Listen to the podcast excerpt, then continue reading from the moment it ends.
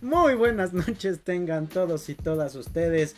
Bienvenidos una vez más, como cada jueves por la noche, a ñoñoteca, el podcast para el ñoño que todos llevamos dentro. Te acompaña Emanuel Espinosa Lucas y el día de hoy, como cada semana, como cada bonito jueves, me acompañan mis queridos amigos y mosqueteros, nada más y nada menos que el párroco del metal, el señor Vlad Mesa. ¿Cómo estás, Vlad? Hola Emma, hola. Bien, bien, muy este, muy bien, aquí este, viendo si no nos da este gripe, coronavirus o algo así con toda la bola de cambios porque venimos de harto calor y hoy hizo harto frío en Pachuca, pero bueno, muy bien, pero bien, todo bien. Ah, mira, acá mi compu ya me dijo que trae una carga intensiva. Ay, pobrecita. Tú tranquila, chula. Del otro lado nos acompaña el increíble Ahmed Díaz, el, el sociólogo del gol. Y sí, eh, hoy, hoy sí he visto mucho, mucho fútbol mientras calificaba exámenes, ¿no? Entonces, este, espero haberlos calificado bien. hace frío en la cima, ¿no? Y, este, y hace frío también en Pachuca. Tremendo, tremendo. Nada más va bien su equipo y, y, este y se olvida de que el Barcelona empata. No, no, no, este muchacho tremendo, tremendo. Pues de hecho estás, este, ¿sí te fuiste a Barcelona o no, a Frankfurt, a Frankfurt. Frankfurt, ¿no? De Desde allá está Sí, sí, sí. Eh, pues empate, ¿no? Yo creo que estuvo bien, juega muy bien el, el, Frankfurt, ¿eh? La verdad, muy bien de los de Xavi. Y al final, con 10 ganamos, ¿no? expulsaron uno y, ganamos.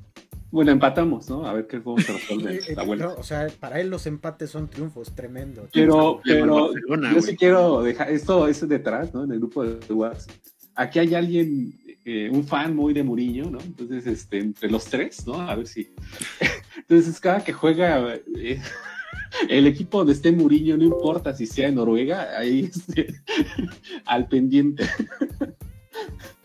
¿Verdad, Vladimir? Allá donde vaya Mou. La única persona que conozco que no le va un equipo, le va un técnico, tremendo. Claro, claro. De allá donde vaya Mou. Pero bueno, vamos a empezar ya mejor con el idea, porque. Ya, empezamos, ya empezamos. Este, porque hoy, hoy tenemos un programa que ah, nos salió de imprevisto, esa es la realidad, porque em, pues ya dejando como polémicas de premiaciones, malas películas y toda esa, toda esa onda. Y claro, también nuestro increíble programa celebrando a Nosferatu, el, de la, semana pasada, que tuvimos a la increíble Bere Ureña, que estuvo con nosotros hablando de vampiros. No se lo pierdan en Spotify, allá ya quedó para la, la, posteridad.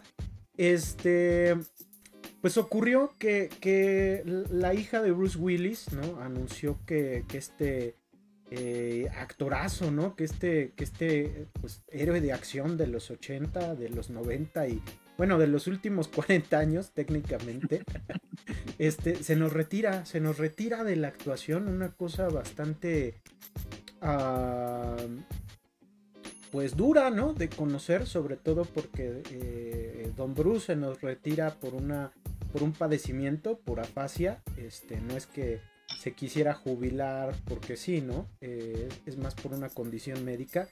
Y pues en torno a esto, pues nosotros decidimos que la mejor manera de hablar del tema, de hablar del retiro del gran Bruce Willis, pues era rememorar un poco la trayectoria de este, de este héroe de acción, actor de comedia, también actor de dramas, y repasar un poquito por la filmografía de uno de los cuatro grandes del, cine ochentero noventero, ¿no? Junto con Sylvester Stallone, Arnold Schwarzenegger y la que fue su pareja por, mucho tiempo y también una actriz talentosísima, la genial Demi Moore, ¿no? Entonces, este, pues hoy el programa dedicado a Don Bruce, claro que sí, la calva más candente del cine de acción. Toma eso Jason Statham, toma eso Vin Diesel, como Bruce solo hay uno.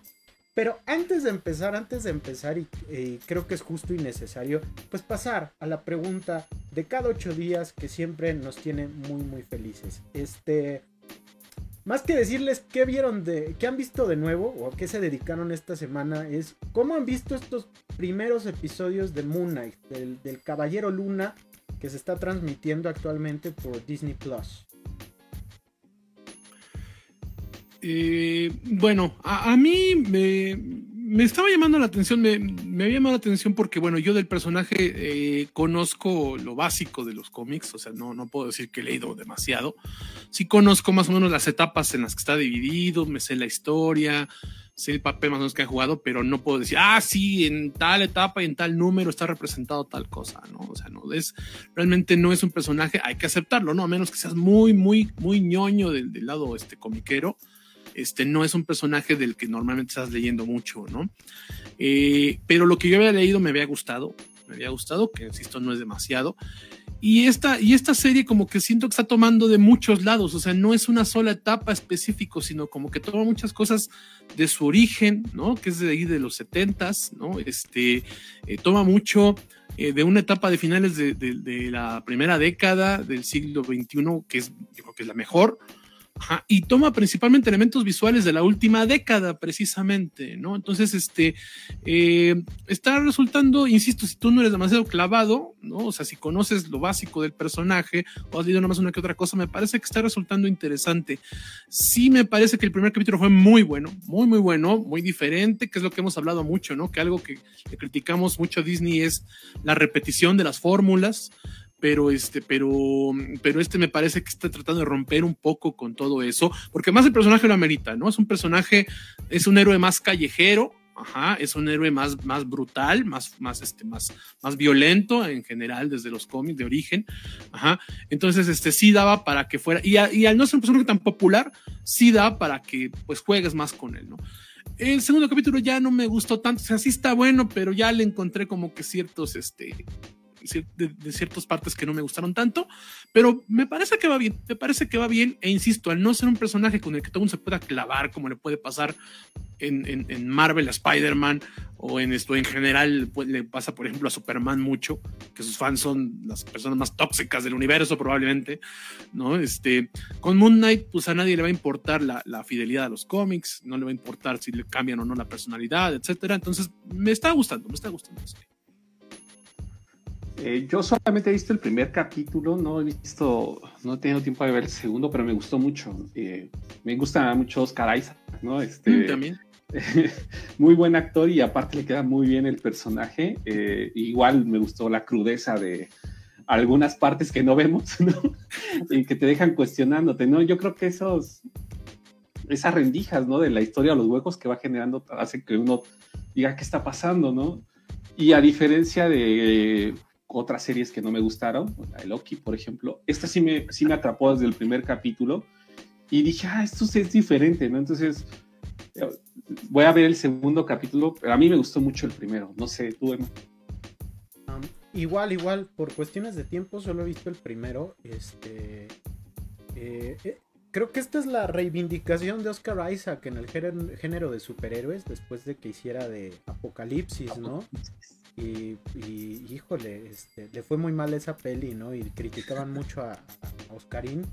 Pero creo que acá está fenomenal, ¿no? Realmente es un actor que, que donde lo pongas a chambear hace un excelente trabajo, ¿no? Entonces creo que aquí este, lo hace de maravilla. Eh, tiene la ventaja, como bien dice Vlad, de que es un personaje no, que pues realmente no está tan explorado, ¿no? En realidad pues este, aquí nadie es fan clavado de él y, pues siendo sincero, dudo que mucha gente diga, no, pues yo lo sigo desde los 70, no, no sabes, hasta compro los cómics de él, ¿no? Y, lo chido de esto es que va a dar la oportunidad de que mucha bandita, ¿no? Se dedique a, ahora a indagar en el personaje, ¿no? Y más con la eh, especulación de que probablemente Moon Knight eh, forme parte de otro grupo de superhéroes que, Marvel quiera armar, ¿no? Entonces, este, pues creo que está chido. El primer episodio es muy padre, ¿no? Me recordó a, momentos, una versión muy pop de Memento, ¿no? Este, ya ven que en Memento luego pasa que hay partes que uno no se empieza a preguntar, ¿y cómo, pasó esto, no? Y eh, solo que... Ah, el Caballero Luna lo cuenta muy a su manera, ¿no? Entonces, este, pues vamos a ver, vamos a ver. Y pues cuéntanos, Vlad, ¿tú qué más viste? Porque tú, tú fuiste el único que, que ahora sí no estuvo tan atareado con el tiempo. le hace, tú fuiste exubo de pinche labregón, casi, casi, güey. No, no, no, al contrario, ¿no? O sea, Vlad, es tan responsable que se da el tiempo así, se programa todo su trabajo para poder disfrutar de lo mejor del, del cine y de la televisión. Igual, igual, lo que pasa es que son, este, más bien lo que hice fue terminar de ver varias cosas, ¿no? Este, que, que estaba yo en desarrollo, ¿no? Eh, terminé de ver The Voice Diabolical, este, está, está buena, vale la pena, ya había comentado la semana pasada, quien, quien quiera ver cómo es más, cómo es más el cómic que la serie de The Voice, este es un buen acercamiento, pero es irregular, es irregular. Hay, hay joyas, joyas, son cortitos como de 15 minutos, como la que hace Andy Samberg, ¿no? Muy sorprendente que él escribe y es de lo mejor. Y hay este, cosas que rayan en, en, lo, grotesco, en, el lado gacho, ¿no? O sea, en lo desagradable, o sea, muy malos, de las cosas, de las peores cosas que he visto, como lo que hace Aquafina, por ejemplo, ¿no? Pero vale la pena. Si tú eres fan de The Voice, este, te, va, te va a gustar, ya sea del cómic o de, este, de, la, de la serie.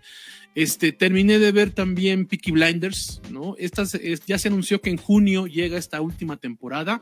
Es muy curioso porque se supone que ya es la temporada final pero parece que, o sea, queda el final un poco abierto y anunciaron que parece que va una película ya como de epílogo de todo lo que vimos. Me parece que está un poquito más abajo de las temporadas anteriores, o sea, como que no, no alcanza el nivel de las anteriores, pero sigue siendo una de las mejores series, ¿no? De época que, que se han hecho y las mejores series británicas de los últimos tiempos, ¿no? Me parece que allí, ¿no? Y Cillian Murphy, bueno, brutal, brutal su actuación. Terminé de ver este Estamos Muertos eh, la verdad es que ya al final, ya, ya lo único que quería es que se acabara la serie. Eh, es buena, es muy buena. Si es, o sea, vale la pena verla. Si tú eres fan de los zombies, vale la pena verla. Pero, este, pero honestamente es una serie demasiado alargada, ¿no? Demasiado alargada. Y a mí lo que ya no me gustó como tal es que no respeta su propia mitología. Es decir, el antepenúltimo, penúltimo capítulo ya caen muchas contradicciones de cosas que ahí ellos se habían planteado este, a mí me choca, es muy clavado, muy de ñoño clavado de zombies, ¿no? Pero a mí me choca, por ejemplo, que no respeten los tiempos de transformación, ¿no? O sea, tú puedes poner el producto que quieras, pero pagas en transformarte en un zombie cierto tiempo. Yo entiendo que hay una variación, ¿eh? una variante, pero dentro de los normales, entre comillas, varía mucho eso y eso no me gusta. Pero insisto que eso es de fan clavado, ¿no? Eso es de fan clavado. Pero fíjate que esto es muy normal en las, en las series asiáticas, de, donde hay superhéroes o cosas así, te das cuenta casi. Este, siempre al protagonista le, le pasa algo y también en los animes, ¿no? En los mangas, ¿no? Igual así, siempre no le pasa lo demás. Eh, son, son muy melodramáticas, habríamos dicho, ¿no? Es, la Rosa de Guadalupe con zombies, ¿no? Entonces, este, eh, vale la pena verla, o sea, no es mala, pero yo insisto, ¿no? Sí creo que le sobra como la mitad de las tramas, como la mitad de los personajes y como la mitad de capítulos, sí creo. ¿no? Entonces, este, pero vale la pena verla si te gusta esta cuestión de los zombies, ¿no? Eh, y luego, bueno, para irme ya más en fría, porque la verdad es que estuve varias, por, por varias cosas, ¿no? Vi Moonfall, este, si la quieren ver un domingo está divertida, pero nada más. Pero es mala, es de esas películas malas, pero divertidas. Es un clásico de Roland Emmerich, ¿no? O sea, es, es lo suyo, es su mole, ¿no? Ándale, lo curioso es que Roland Emmerich dijo, no, es que se puso a criticar las películas de superhéroes porque eran muy repetitivas y Roland Emmerich ha hecho la misma película toda su vida, ¿no? Entonces es muy, muy, muy curioso la falta de autoridad moral, pero bueno, insisto, es mala, pero de esas malas que al menos es palomitera, ¿no?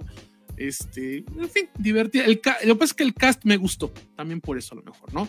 Vi, este, y luego ya para cerrar rápidamente, vi este, una que es una joya que, que debió, que yo no vi a tiempo si no hubiera estado entre lo mejor que vi de la, de la, de, la, década, perdón, del año pasado, del año pasado. Es una película, pues, de terror medio surrealista, medio folk, latinoamericana argentina que se llama Historia del Oculto, que está en Netflix. No se la pierdan, es una joya, una joya de verdad. Eh, me gustaría mucho ahondar en ella, pero no, no, tenemos un programa muy largo por delante. De verdad no se la pierdan. Si ustedes son fan de David Lynch, si son ustedes fan también de este, de este terror eh, muy, este, muy, surrealista de los 90, no se la pierdan. Tiene un toque también político, Ajá, entonces vale mucho, mucho la pena de verdad, ¿no? Es, básicamente se trata de que alguien quiere descubrir una conspiración de que todo el gobierno argentino son, son, un, este, son una secta de brujos, ¿no? Entonces está interesante la premisa y está cortita y está en Netflix. Véanla. Yo voy a ver cómo le hago para meterla en mi top de este año, ¿no? Aunque haga trampa, pero bueno. Y luego vi una que también parece que vio Back, ¿no? Entonces, que, este, que también me gustó mucho de decir que se llama La Abuela, que es de Paco Plaza este es, me parece que es otra. Paco Plaza me parece que ya agarró un estilo para hacer su terror, ¿no? Que es una combinación entre, entre drama, pero también entre lo sobrenatural. Cae en muchos clichés, su lado sobrenatural. Eh, es una película que a los 30 minutos tú ya sabes en qué va a acabar, ya sabes perfectamente qué va a pasar pero está muy bien hecha. Paco Plaza es un gran, gran director. Paco Plaza es el que es el, el, co-director de Rec, ¿no? De la saga de Rec.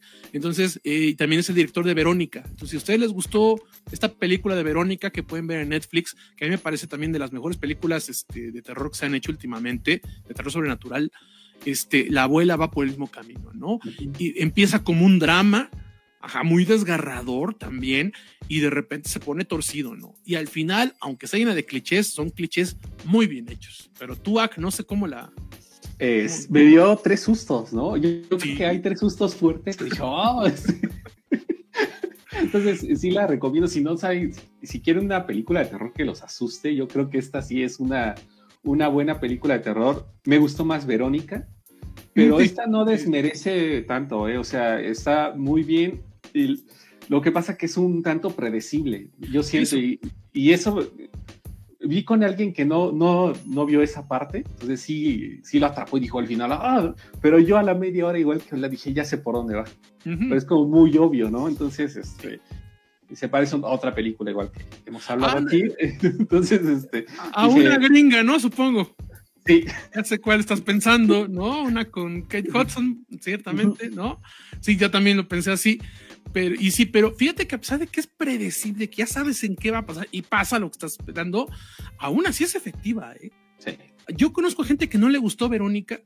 Este, no sé, ¿no? Yo, a mí me gustó mucho esa película, pero si a ustedes les gustó esa película, ese tipo de terror, les va a encantar también la abuela, ¿no? De verdad, no se la pierdan. Eh, probablemente llegue muy pronto. Nosotros la vimos, este, una de prensa que nos hizo llegar Paco Plaza, sí, por supuesto copia académica. sí, ¿no? Este, pero seguramente, porque es parte de la producción, seguramente llegará a Amazon en algún momento. Entonces, este, bien, ¿eh? yo creo que es, me gustó mucho Historia del Oculto, pero yo creo que ya de este año, bueno, es del año pasado, pero que llegó este año de este lado del charco, este, yo creo que es la mejor película de terror que he visto hasta ahorita, ¿eh? la, de, la de la abuela.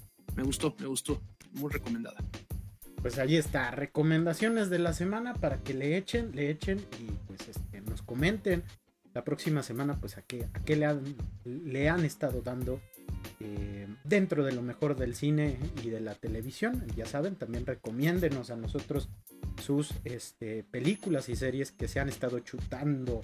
Pues bueno, Walter Bruce Willis, nacido el 19 de marzo de 1955 en Alemania Occidental, curiosamente.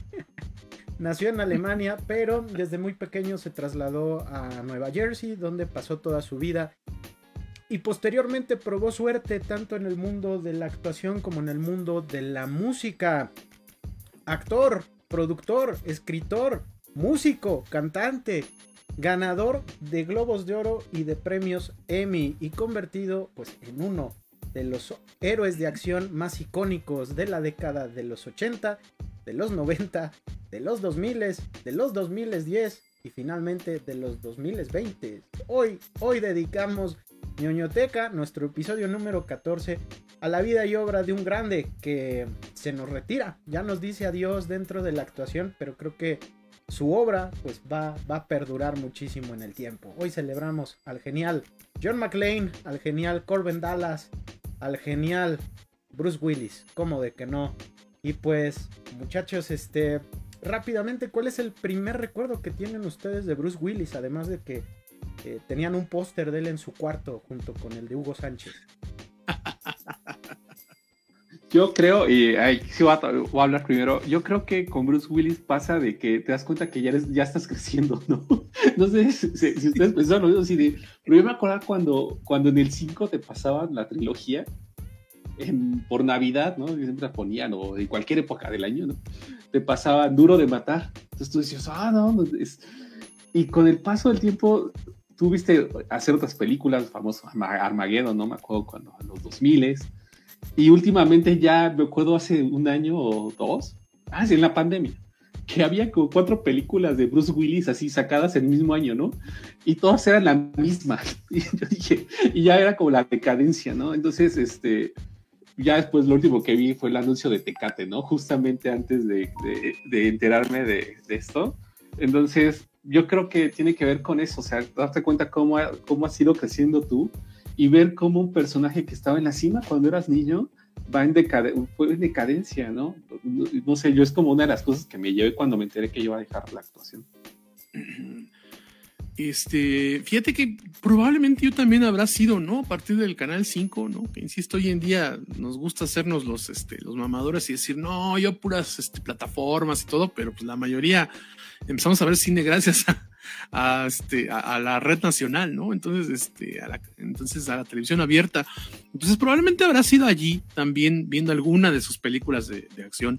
En algún momento también eh, yo me acuerdo que cuando, según yo, vi, entre comillas, este, Die Hard, o sea, Duro de Matar, dije, esto ya la vi, ¿no? Y era precisamente eso, ¿no? Porque en algún momento te la encontrabas en Canal 5 o alguien la veía en tu casa, entonces, este, te dabas cuenta que ya conocías a John McClane, ¿no? Precisamente este personaje que es, yo creo que pudo haber hecho esa, puede ser esa saga, y, este, y no volveremos a, y, no volver a tener algún otro, este, papel memorable, que sí los tuvo. Este, y, aún así seguiríamos hablando, ¿no? De, de, este, de un ícono como tal, ¿no? Porque, eh, bueno, ya llegaremos probablemente a hablar de, este, de, de, John McClane, pero tiene características muy específicas que hacen que se te quede en la memoria ese tipo de héroe, Entonces, este, entonces yo creo que debe haber sido ese momento probablemente yo creo que la primera que vi eh, en cine o que tuve conciencia de que iba a salir fue la 3, Duro de Matar 3, ¿no? Y después de eso, ya habrá sido, yo creo que hasta. ¿Mandé? Con Sam Jackson.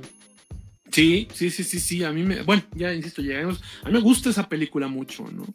Eh, y este.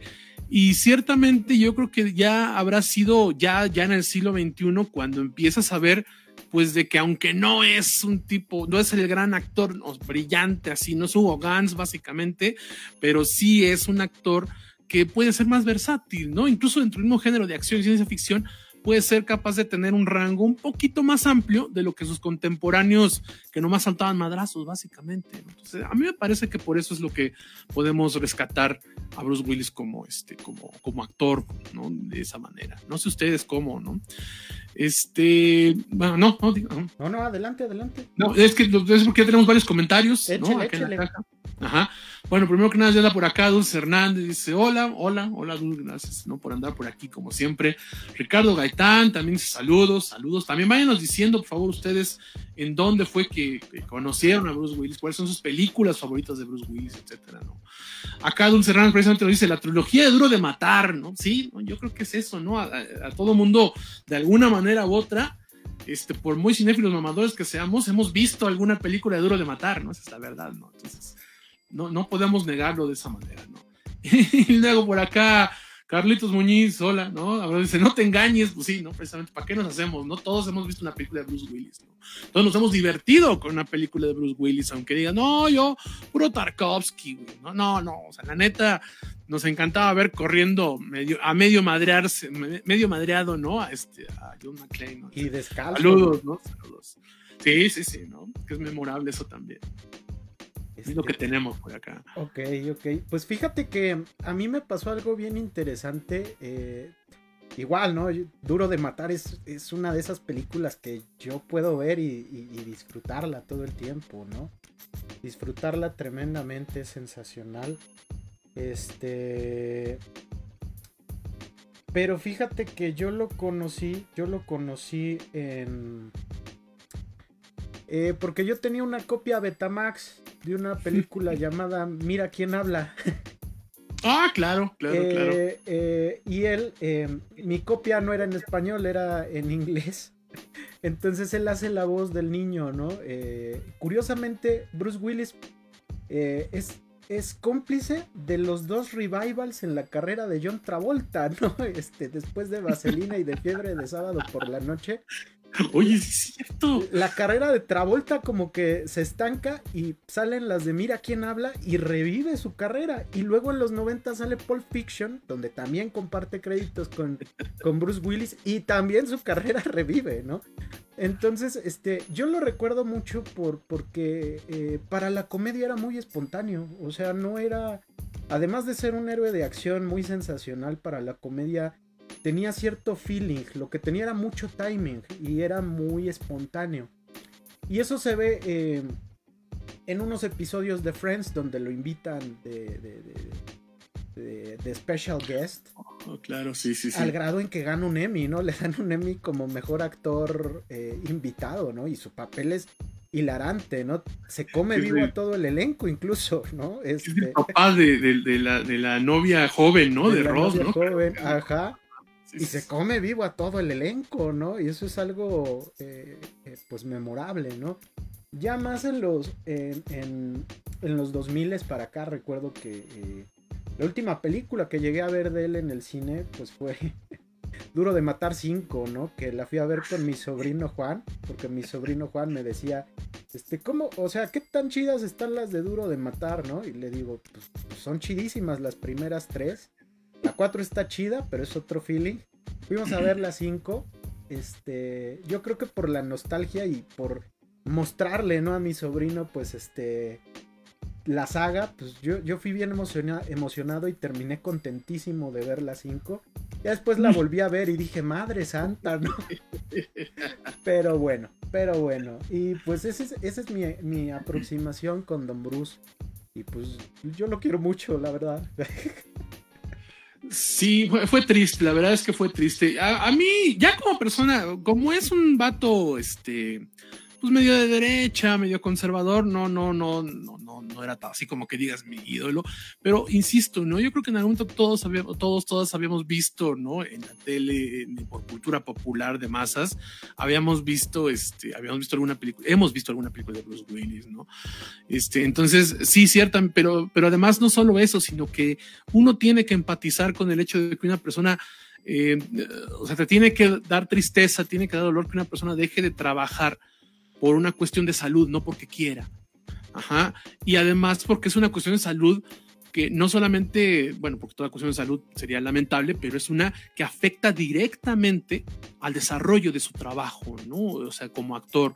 Entonces, eh, sí, la verdad es que como dices, ¿no? Sí, sí, sí, sí fue triste, ¿no? Se te olvida, ¿no? Que este tipo apoyó a Bush, ¿no? Y todo eso, para decir, no, planeta, pues, sí me da, sí me da tristeza, me da mucha tristeza que, se tenga que retirar, porque además, insisto, yo creo que de, estos arquetipos, estos actores este, arquetípicos del cine de acción de los últimos años, este debe ser, eh, así de Schwarzenegger, este, Stallone, Van Damme, etcétera, este debe ser el que sí sabía actuar, ¿no? Entonces, por eso, insisto, sin ser nada así que nos rompiera este, los, este, los paradigmas de la actuación, eh, sí es un actor que a diferencia del resto de, sus contemporáneos este, de acción, sí sabía cómo actuar, y sí podía estar en otro tipo de registros también. No, Bruce, tú no. Aunque hayas apoyado a Bush. ¿Fue a Bush hijo o a Bush padre? A Bush padre, a Bush padre. Ah, no manches. O a los dos, lo más seguro a los dos. No, no, fue a Bush padre, precisamente. Este, eh, bueno, fue, fue, él era republicano, era republicano, estamos hablando, perdón, no, mil disculpas, todo el mundo hubiera muerto, no, no, tampoco, todavía no, pero él era, eh, en ese entonces era republicano, siempre votó este, de esa manera, apoyaba la guerra, etcétera, no, pero después de lo de Irak, me parece, es cuando ya dice, no, a ver qué está pasando, ¿no? Como mucha gente de la farándula, ¿no? Que tiene una postura política muy de veleta de lo que está pasando en el momento. No es que tenga una raíz fuerte en, una, eh, eh, su posicionamiento político, ¿no? Simplemente que van cambiando, ¿no? Y a partir de ahí dijo, ¿sabes qué? Es que yo ya soy apolítico. No, ya no quiero saber, ya no voy a apoyar ni a uno ni a otro, fue lo que, fue lo que dijo a partir de Irak, ¿no? De la, de, la invasión a Irak, de las que este, bueno, en fin, no, porque nos vayan a tirar el episodio, ¿no? Sí, pero pues, este, se pone feo cuando eso ocurre.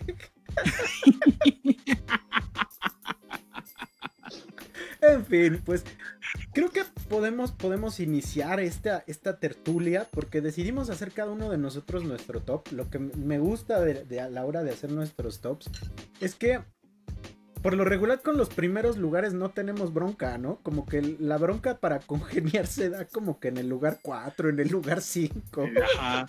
Para ver cuáles metemos y cuáles no al final, digamos. Ajá, sí, sí, porque yo, por ejemplo, este, yo diría, no, pues meto, mira quién habla, ¿no? Este.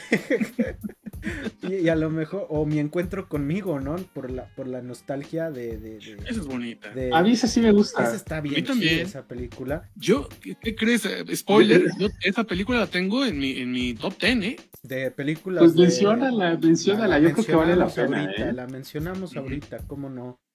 Ay Dios, voy a chillar este episodio. en lo que, en lo que Emma recupera los papeles porque le mueve mucho. Vamos a leer otros comentarios que tenemos aquí, ¿no? Este, no dice Ricardo Gaitán, dice que, ah, porque ya, gracias, gracias a todos, a todas, eh, de que ya nos están dando sus, sus, este, sus películas favoritas, favor, nos síganos contando. Dice aquí Ricardo, dice, el quinto elemento, 12 monos, ya, como gusto definitivamente culposo, el último hombre Spook se el último Boy Scout, no sé.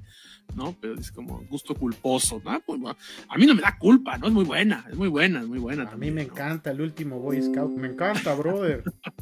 ah, también se retira este año. No, no, no, no, no. También de acá dice Dulce Hernández, es que duro de matar era súper impactante para los niños, este, que no creo que fuera adecuada para nuestra edad, pero eso de la clasificación en los 90 era una mera sugerencia. Sí, sí, sí, hoy en día a lo mejor no te dejan entrar a tu, este, a tu criatura menor de edad, algunas películas, pero en ese entonces nomás era con que te pasaras este, de puntitas y no te, decían nada. Yo creo, yo creo que en la actualidad si hubiera un duro de matar seis así, este, no hay bronca, o sea, sí sería clasificación A, no importa.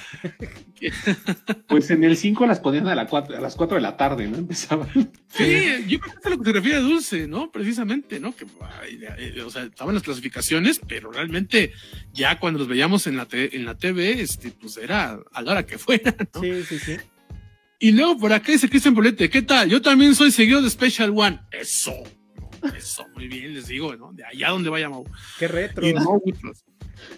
Oye, se tienen sus códigos, ¿no? Este, para. No, ya bien, ya bien retros estos muchachos. Me van a decir que después este, les late Rafa Benítez. Este. Luego, luego hacemos de eso. Luego hacemos un programa especial de ñoñoteca para que. Va a haber ñoñoteca mundialista, eh, por cierto. bueno, dice, y de una vez aviento mis, a bien Cristian Poblete, ¿no? Aparte de su exquisito gusto, ¿no? En, fútbol. Dice, de una vez aviento mis películas favoritas donde actúa Bruce Willis. El último Boy Scout, 12 monos, Pulp Fiction, Sin City, Sexto Sentido y El Protegido. Uy. Yo creo que, yo creo que latinó a varias de las que vamos a hablar latinó a varias, sí. Latinó a varias, ¿eh? Si no es que a todas, si no es que a todas. Pues, sí, sí. pues vámonos, vámonos. Para esto trajimos, eh, patrocinada por Disney Plus, ahora en combo. Disponible ahora, Disney Plus. Nuestro por Mercado Libre. Y Mercado Libre. Este, aprovechen, aprovechen. Traemos a la ruleta de la muerte, que creo que desde enero no la veíamos, ¿no? Tuvieron que pasar tres meses para que viéramos a nuestra amiga la ruleta de la muerte. Este, la ruleta de la muerte. Ahora sí.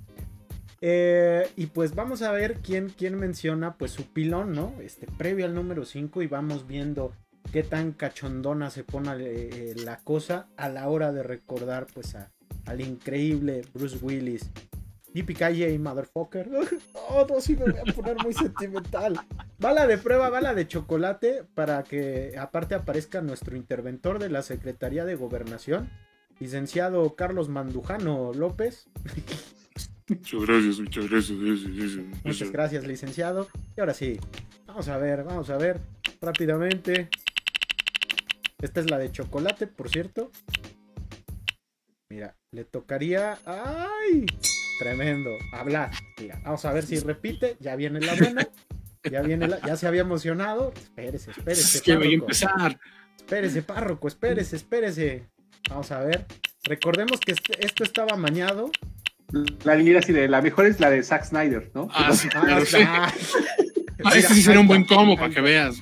Ahí está, ruleta de la muerte, nunca falla. Comenzamos contigo, Vlad. ¿Cuál es tu tu pilón dentro de eh, las películas de Don Bruce Willis? ¿Cuál sería tu número 6, por así decirlo? Uy, bueno, este, yo como, como número 6, como número 6 tengo una que, este, que son cuatro historias, pero que, este, pero que realmente eh, el protagonista principal es Bruce Willis. Es una, es una película que, este, que, también podríamos hablar de ella cuando habláramos de adaptaciones, que también podríamos hablar de ella cuando hablamos de estos, de estos paradigmas que se fueron rompiendo en el cine este, comercial desde el punto de vista técnico.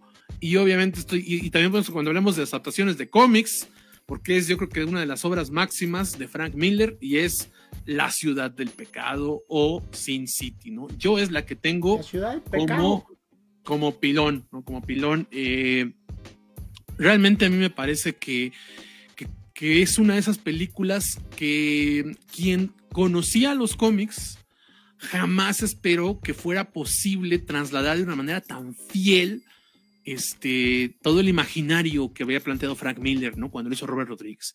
Y quien no conocía los cómics, eh, yo creo que se enamoró, se enamoró de este, de este, de este estilo este, noir, de este estilo este, ultraviolento, blanco y negro, combinado también con este, con, con, estilo medio, este, medio cartoon por momentos también. Entonces, realmente, y además aquí, eh, bueno, insisto, la, la, película podríamos hablar de sus propios méritos, sus propias historias. Reitero que básicamente son son cuatro historias, tres y una cortita, o sea, cuatro historias que, que están combinadas entre sí, ajá, que, que, que además son, son, insisto, una de, los, de, los, este, de las adaptaciones más fieles de los cómics al cine. Pero hablando específicamente del lado de Bruce Willis, aquí vemos cómo representa a un personaje este, de, un policía con, todavía con moral, dentro de una ciudad donde, donde ya lo, lo, que ya no hay precisamente es eso, es moral, ni ética ni moral, ¿no? La ciudad del pecado se llama así la ciudad del pecado porque ya todo es absoluta corrupción, crimen organizado, este, violencia, eh, muerte, salvajismo, etcétera, etcétera. Y dentro de ese mar está un policía que todavía tiene cierta esperanza, ¿no?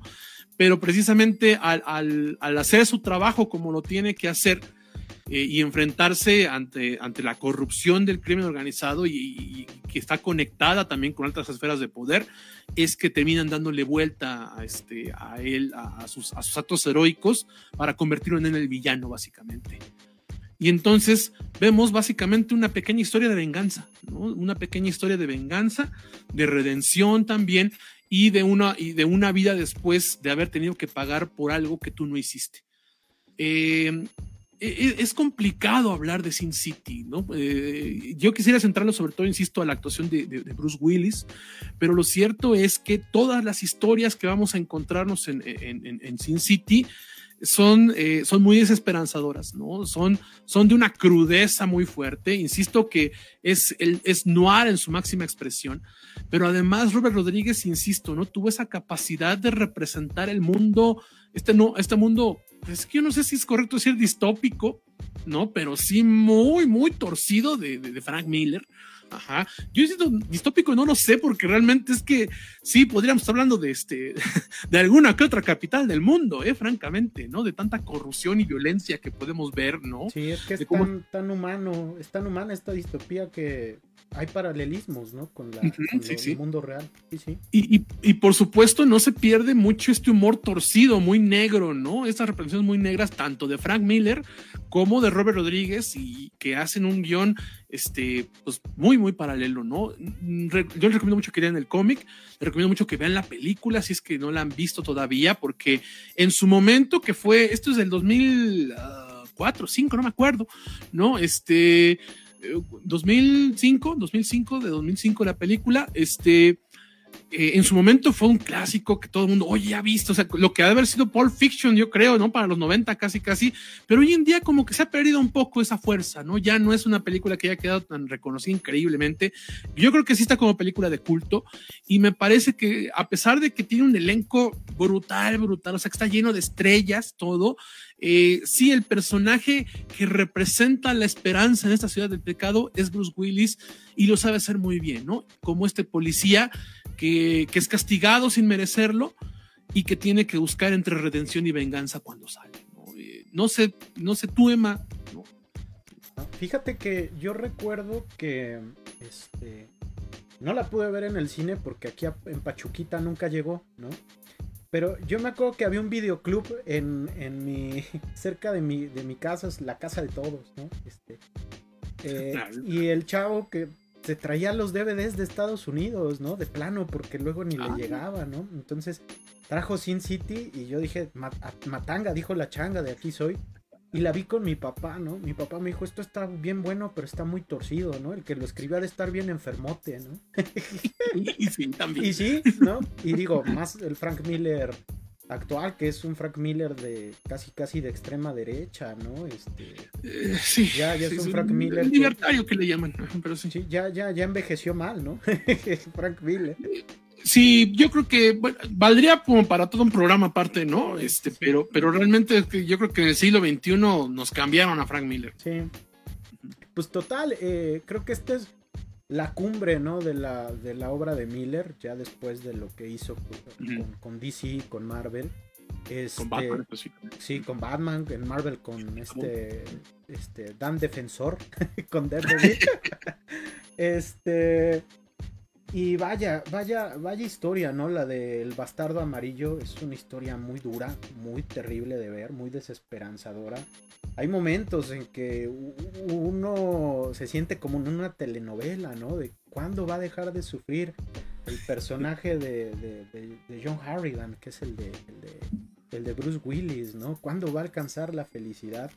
Y te das cuenta que em, pues de cómo estas estructuras sociales de, algunas urbes donde ya la corrupción es parte del propio tejido social, pues terminan oprimiendo a todo mundo, ¿no? Y nadie puede escapar de esa vorágine de corrupción, de, crimen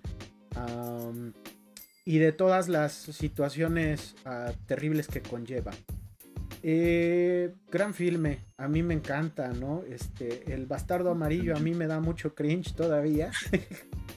Pero, pero fíjate que aquí es como ver a un John McClane ya retirado, ¿no? Como que vuelve al juego, este, y no como en las duro de matar 4 y 5, sino que en una versión mucho más Clint Eastwoodesca, ¿no? A mí me da esa impresión que a momentos juega a ser Clint Eastwood, pero ¿tú qué opinas? ¿Tú qué opinas, este, Que aparte me, me, contabas que, que este, tú eras muy fan de Sin City, pero más de, este, de Clive Owen. Pues eh, son de esas cosas que tengo pendientes en la vida. Entonces, estaba diciendo que la iba a ver justo antes de empezar la biblioteca, pero se me atravesó un partido de fútbol, entonces este, no la pude ver, pero es así, eh, créanme que siempre ha estado como en mis pendientes. Yo creo que ahora sí, en Semana Santa. vamos a ver. Este, no, veas la 2, la 2 sí. Yo creo, yo creo que esto que dices de que la 1, la 1 como que buen declive fue en parte creo yo por la 2, fíjate. Pero Podría ser, ¿eh? Podría ser que realmente le, cobró factura, ¿no? Que, que, estuvo muy mal reseñada. Tuvo mucho en contra la película, la parte 2. A mí no me parece tan mala como dicen, pero lo que pasa es que la, la 1, Sin City 1, es una genialidad, o sea, es una de las mejores películas de la primera década, yo me atrevo a decirlo, ¿no? O sea, mm. por la narración, por la fidelidad, por la cinematografía, ¿no? Por la cinematografía.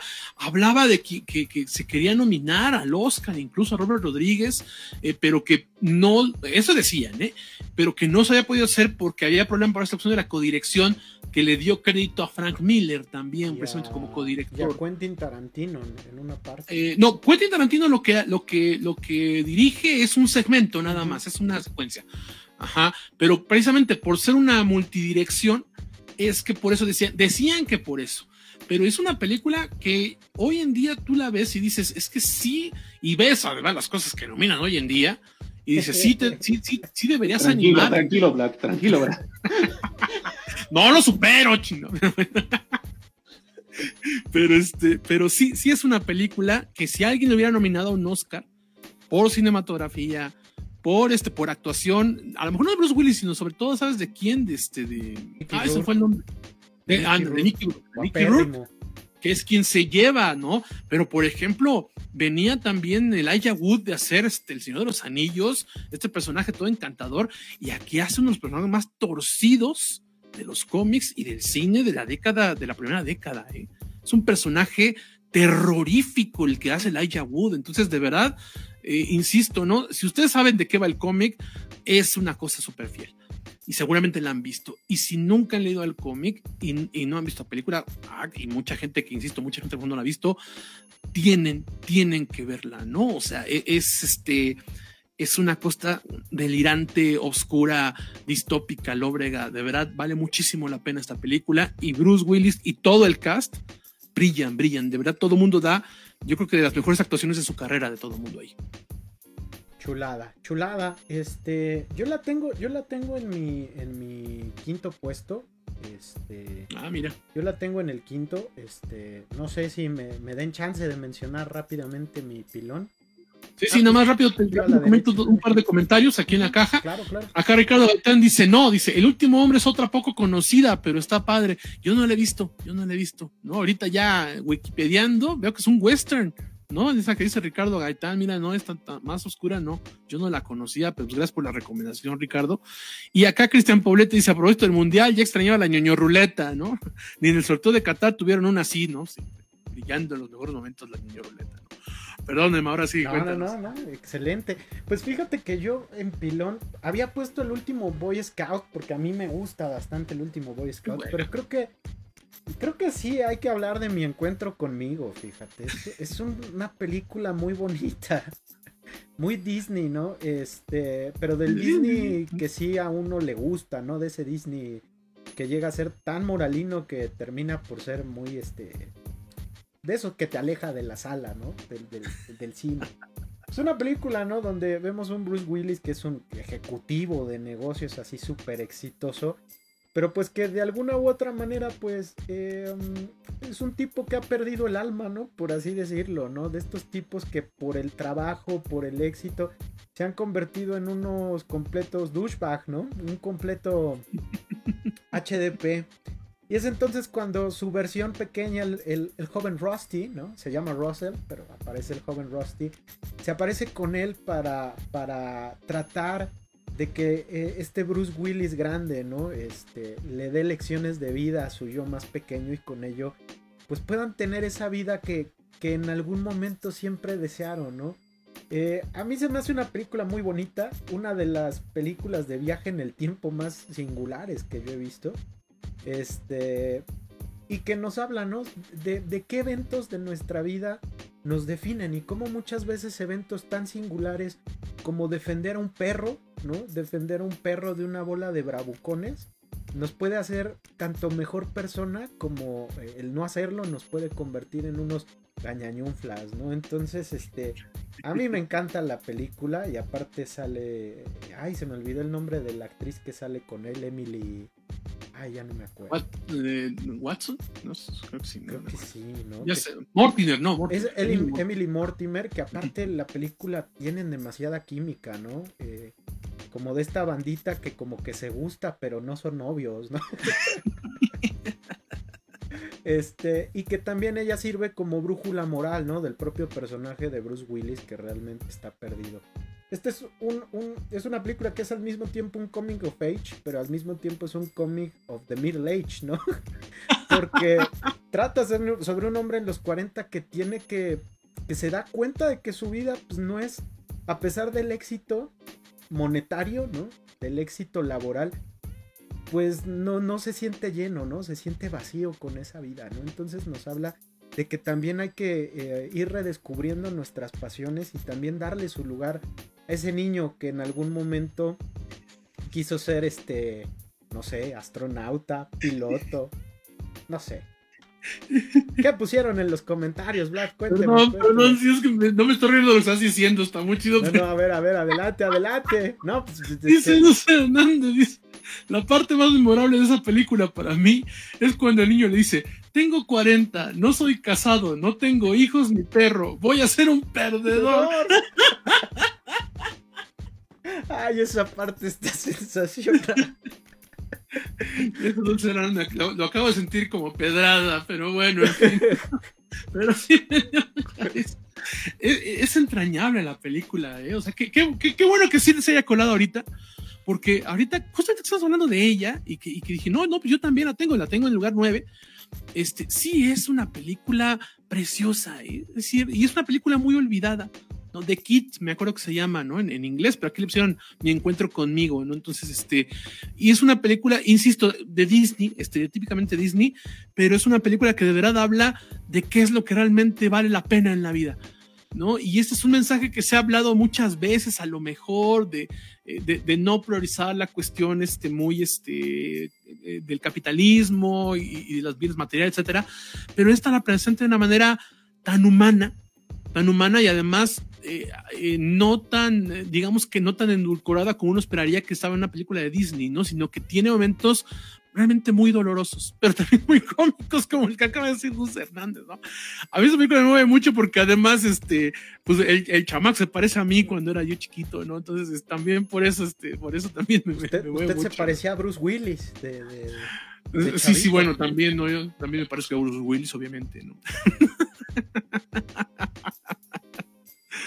¿Tú, Gritan como Flanders. Igual, fíjate que qué bueno que se coló. Este, yo creo que a Bruce Willis también le salían muy bien las películas con niños, ¿no?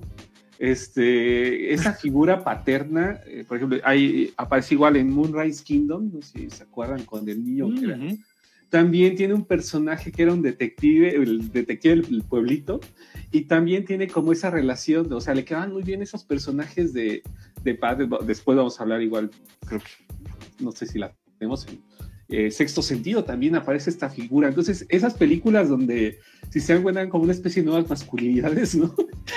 Porque rompía mucho con el estereotipo de, del hombre alfa, ¿no? Y mostraba como otro tipo de, aspectos, ¿no? Que pues, yo creo que por eso, porque nos, nos gustaba desde chavitos que lo veíamos y de, ah, no manches, ¿no? También tiene como sentimientos, ¿no? Mientras habíamos visto eh, la mayoría como películas como Duro de Matar, donde justamente esto no aparecía, ¿no? Pero como les digo, a mí me, gusta mucho la relación que establece mucho con los niños. Entonces hay varias películas que le quedan bien, y no a todos les quedan bien ¿eh? cuando salen con niños. Sí, no, no, no, lo hace bien, lo hace muy bien. ¿Cuál sería tu, cuál sería tu sexta? El quinto elemento. El quinto elemento, sí, sí. Con la diva Plavalaguna, ¿no? ¿no? sí, sí, sí. Ahorita que lo vi dije, no aparecen, creo que no estaba en las listas, ¿no? Entonces igual aquí se la de En la de Vlad sí estaba. En la de Vlad sí estaba. Ah, mira. Este, para mí sí era un hito que marcaba mi, mi niñez en Canal 5. Este, cuando pasaba, de hecho la vi tantas veces que, creo que tiene 15 años que la dejé de ver, ¿no? Porque ya está, creo que me sabían los diálogos, ¿no? De tantas veces que la, que la veía en Canal 5 y me quedo así, mm, me gustaba mucho, o sea, no sé si ha envejecido mal, pues, tiene muchos años que no la veo, pero los efectos especiales a mí me gustaban muchísimo, ¿no? Y, eh, esa parte que sí son muy cliché, la del quinto elemento, ¿no? Este, pero yo siempre me estaba, estaba pegadísimo, ¿no? De qué iba a pasar, eh, eh, estos villanos que eran malos, malos, esta cuestión de ciencia ficción, que desde entonces ya me gustaba mucho. Y, yo me acuerdo cuando me pasaban en canal, se paralizaba mi tarde y era de voy a ver este, el quinto elemento, ¿no? Y había cosas que no entendía, ¿no? Francamente, porque como dice Dulce, ¿no? Yo creo que era pues, como B15, ¿no? Yo creo, era la, la que y tú la veías a las 4 de la tarde, 5 de la tarde, ¿no? Y nos juntábamos varios chavitos a ver quinto elemento. Entonces, recuerdo, tengo muchos recuerdos de mi niñez viendo frente al televisor quinto elemento, tanto que les digo que eh, la vi tantas veces que en un momento me la encontré y decía, ya esto es quinto elemento, ya, ya no. Eh, pero tú, Vlad, tú creo que sí la tienes en tu lista. ¿En qué lugar la tienes? Yo la tengo en el número dos. ¿no? Uy. Yo la tengo en el número dos. Sí, sí, sí. Para mí, este, el quinto elemento es una de mis películas favoritas, ¿no? En general, ¿no? Entonces, este, tengo esta edición Steelbook muy bonita.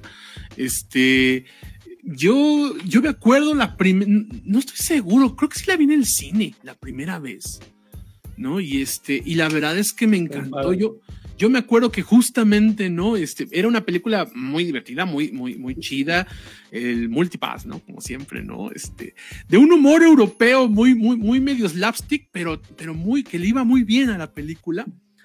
Este, la relación con su madre me encantaba, de Corbin Dallas, ¿no? Como tal. Pero. Ya te ganaste sí, viaje y no me llamas para llevarme. sí. sí, sí, sí, ¿no?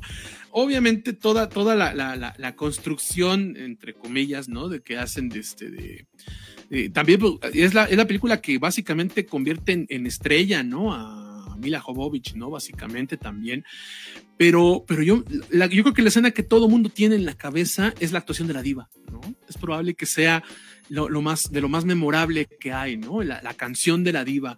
Y precisamente como Corbin Dallas está de, de, toda la violencia, de toda su misión, de todo, queda relegada a un segundo término cuando la está escuchando cantar. Entonces a mí esa escena me acuerdo que me gustó mucho, me, encantó porque, porque bueno, Luc Besson tiene mucho eso, ¿no? De, este tipo de ciencia ficción este, con comedia, pero que también mantiene esta, esta cuestión muy humana, ¿no? Que presenta lo importante de este reflejo humano en la ciencia ficción. Y Luc Besson, eh, bueno, a ver, es medio impredecible, a veces hace cosas muy chidas, a veces no, pero aquí me parece que también estamos ante una probablemente también creo que su mejor película de Luc Besson y este eh, y es una película como tú dices que la he visto muchísimas veces yo sí la última vez que la habría habrá sido yo creo que como hace como un año dos años más o menos tal vez este pero ya fue en la pandemia precisamente porque fue cuando cuando conseguí este este este Blu-ray y este y yo no la siento que haya envejecido ¿eh? al contrario me parece que, aunque si bien es cierto, los momentos clímax pueden hoy en día parecer un poquito medio cursis, sí sigue siendo algo eh, muy universalmente con lo que te puedes identificar. Y también es uno de los personajes más, para mí, los más memorables, ¿no? Yo insisto, porque el número uno es algo que me voló la cabeza, pero, este, pero si no, es que probablemente esta sería mi película favorita de Bruce Willis. Uf, em, yo la fui a ver al cine con mis hermanas y con em, sí, con mis hermanas, este, en el Cinépolis de Plaza Bella, ¿no? Que era el cine de moda en los 90. Eh, qué experiencia el quinto elemento, ¿no? Este eh, visualmente es poderosísima, ¿no? Sobre todo porque este Luc Besson consiguió que parte del diseño de, este futuro distópico lo hiciera el sensacional Jean Giraud, ¿no? Este Moebius, ¿no? Ah, sí, claro. En el proyecto, ¿no? O sea, una institución del cómic franco-belga haciendo eh, parte del diseño de producción no es cualquier cosa, ¿no? Entonces es una visión muy bella del futuro, pero al mismo tiempo, pues es una película que al tiempo que nos habla, ¿no? De toda esta aventura mesiánica, este al mismo tiempo nos muestra el, daño que le hemos hecho al planeta, ¿no? Esta carrera por colonizar otros planetas y que al mismo tiempo pues es una analogía del colonialismo.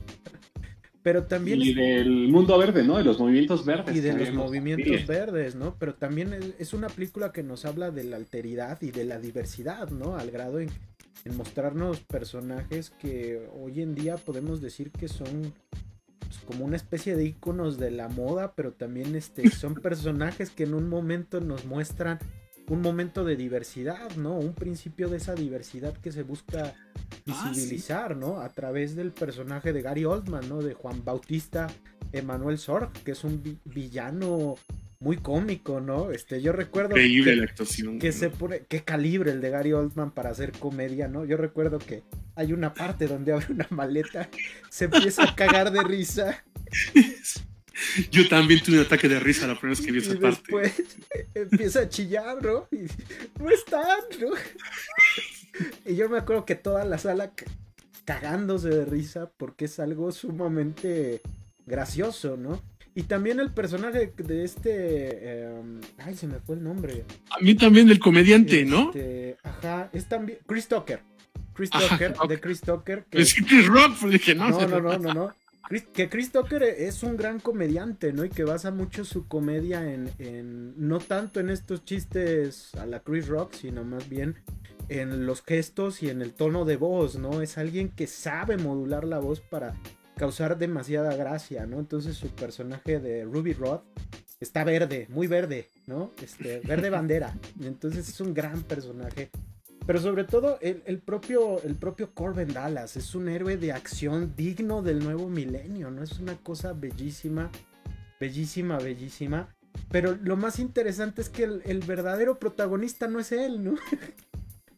E, es, es, Lilu, ¿no? El personaje de, de, Mila Jovovich, que es completamente badass. Entonces, sí, hay que ver el quinto elemento, ¿no? Este, qué cosa. Ya hay que volverlo a ver, ¿no? Ya me dieron ganas de volver a ver. Sí, sí, sí, sí, ¿no? Tiene, o sea, como dices, ¿no? Por, por donde le veas, es una película, yo no sé si visionaria, pero sí es una película pionera en muchos elementos, ¿no?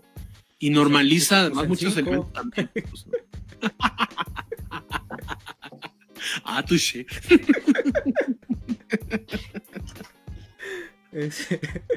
¿Cómo ven si pasamos al, número 5, valga la redundancia? ¿Qué les parece, muchachones?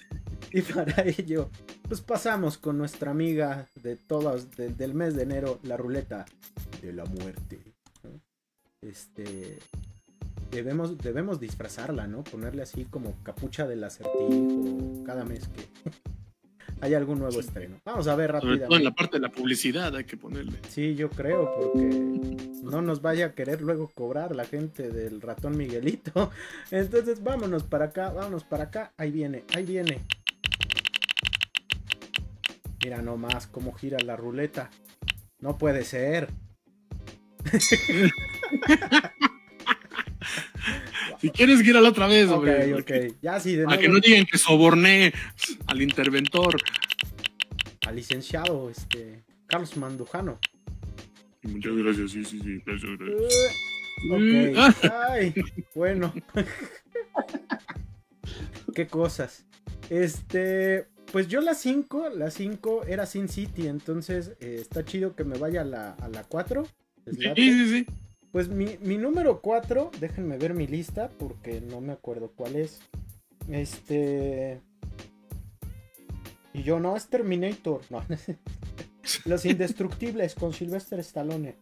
No, fíjate que mi número, mi número 4 es, eh, yo creo que una, un clásico de los 90.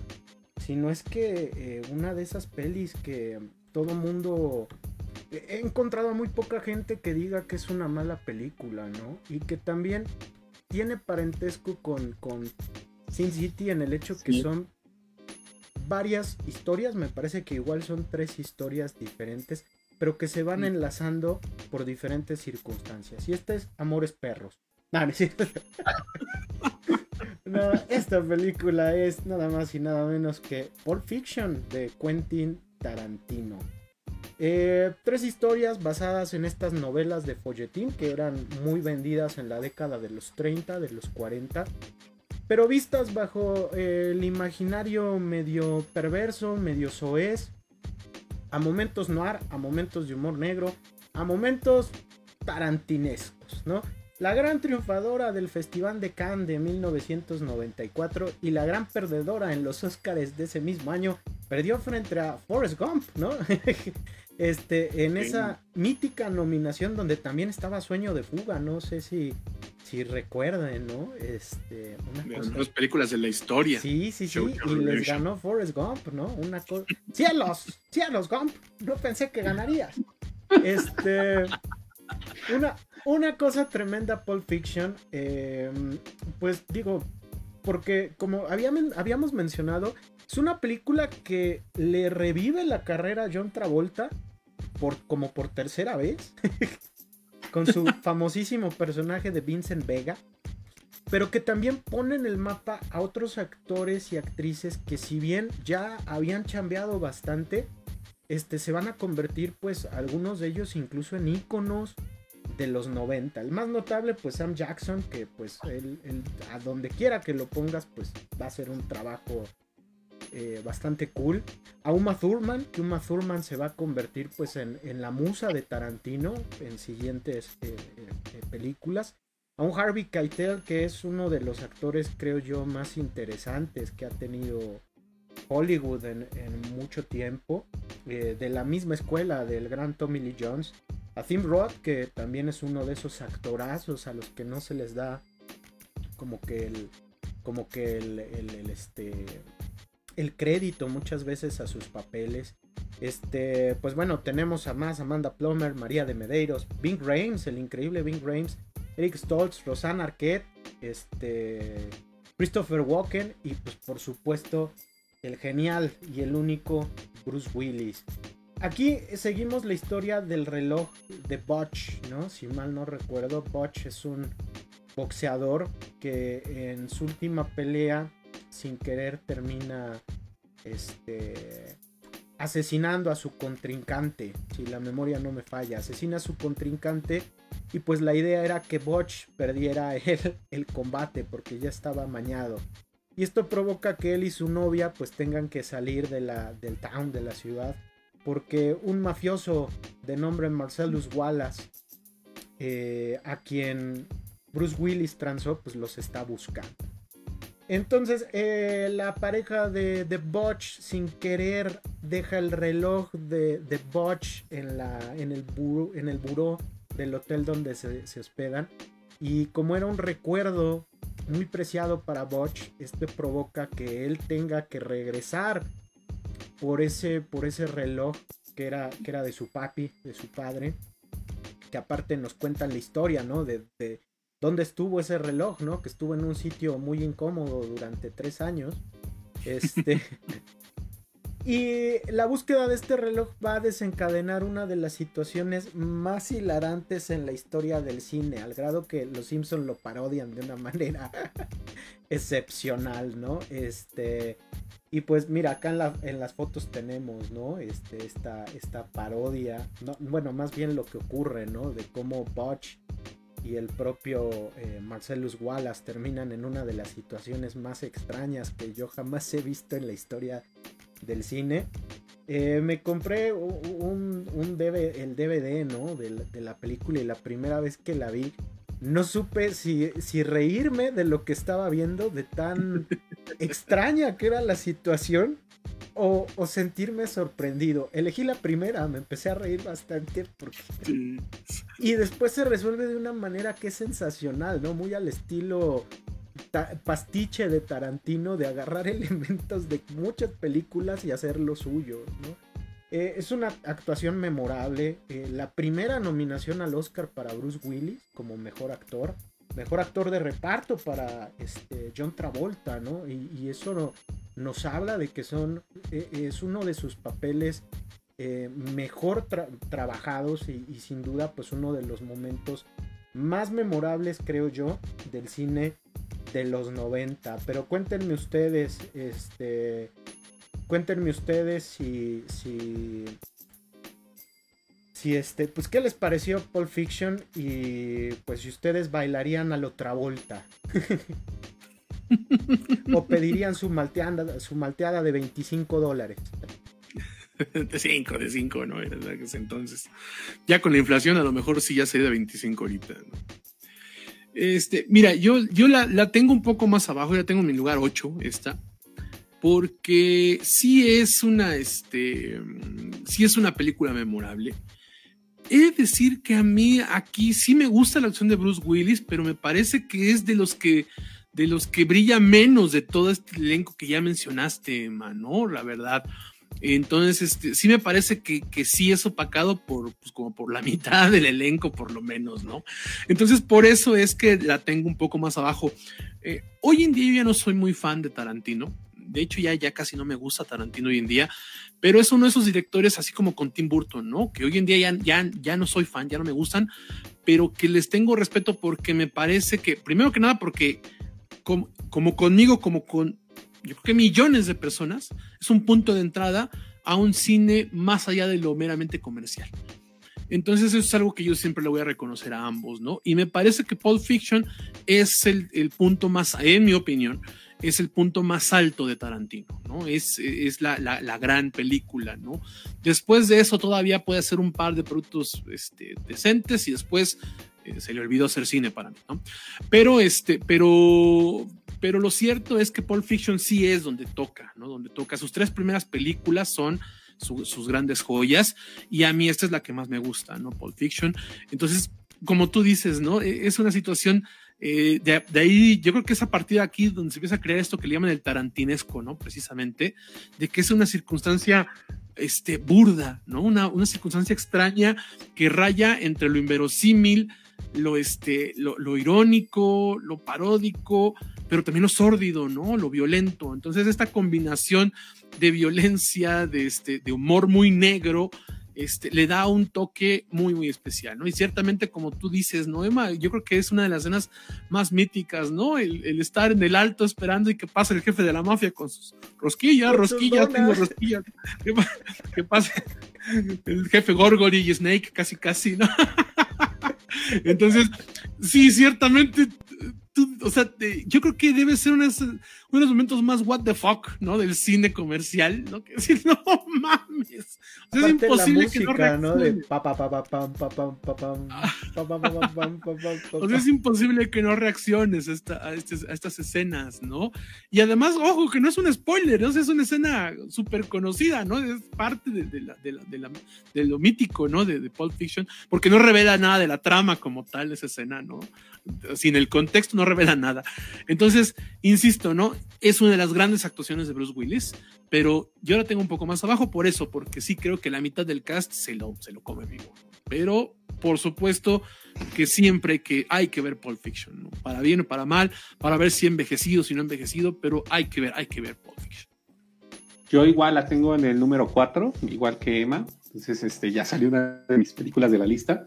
Eh, igual considero que si bien la, tercera historia ¿no? de la de Pulp Fiction ya es este y ya vimos de las partes que, más memorables de las que se han hecho muchos GIFs o emojis, ¿no? Incluso este, eh, de John Travolta buscando algo, ¿no? Al de la cartera, ¿no? Que abre su cartera y te aparece. en enero, ¿no? este, eh, y yo creo que igual coincido con Black que eh, si bien el gran parte del cast este, rebasa por, o todos recordamos a otra parte del cast que a Bruce Willis, me parece muy y en ese contexto en los noventas tenía que ver con otra cosa más arriesgada a lo que había hecho, ¿no? Anteriormente, ¿no?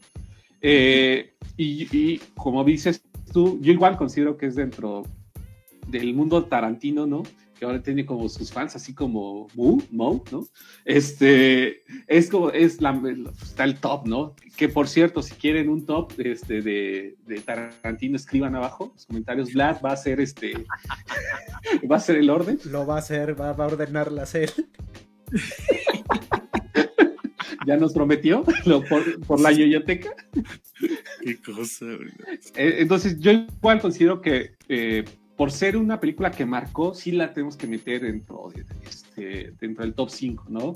Eh, y eh, como tú dices, abrió la puerta para ver otro tipo de películas, ¿no? A, muchos de nosotros, las generaciones, de hecho sigue siendo como una, una puerta de entrada para entrar a otro cine, ¿no? Entonces vale mucho la pena y siempre pues, una oportunidad para ver otro tipo de cine y ya después ver con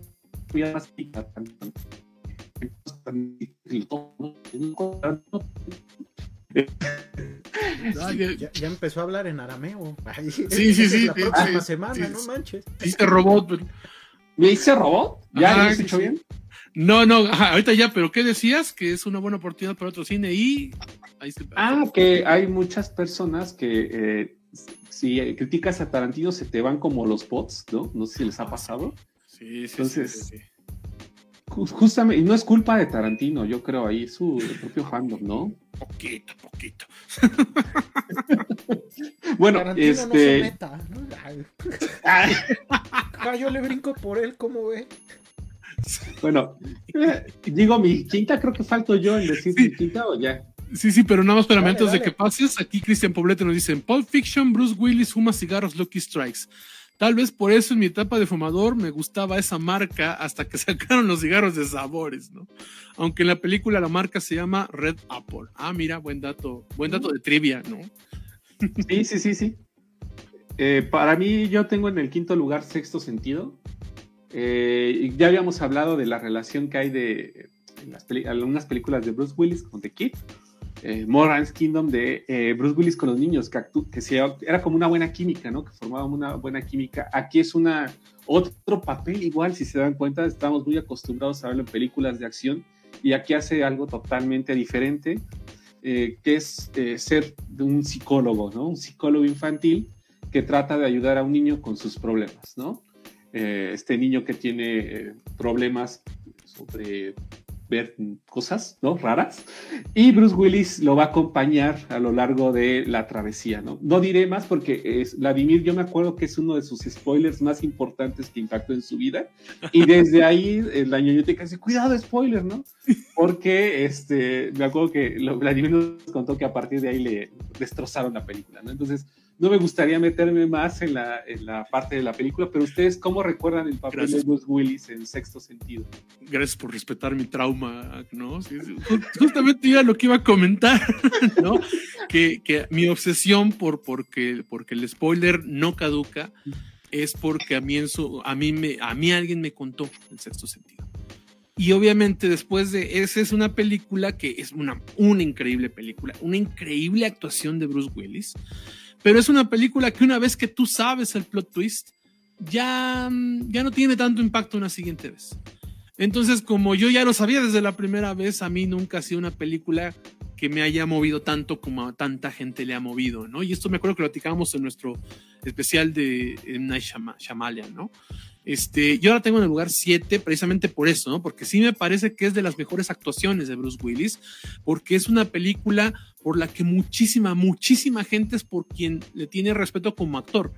Porque bueno, sí ya estaba Pulp Fiction, sí ya estaba El Quinto Elemento, había alguna otra por ahí, pero realmente la que masivamente, o sea, la, que tiene mayor aceptación masiva de hacer un personaje un poco distinto a este, a este héroe de acción es justamente aquí en el sexto sentido, ¿no? Entonces es una película muy chida, es una película que mucha gente también considera que es este, una de las mejores de, de Shyamalan, la mejor para muchas personas también.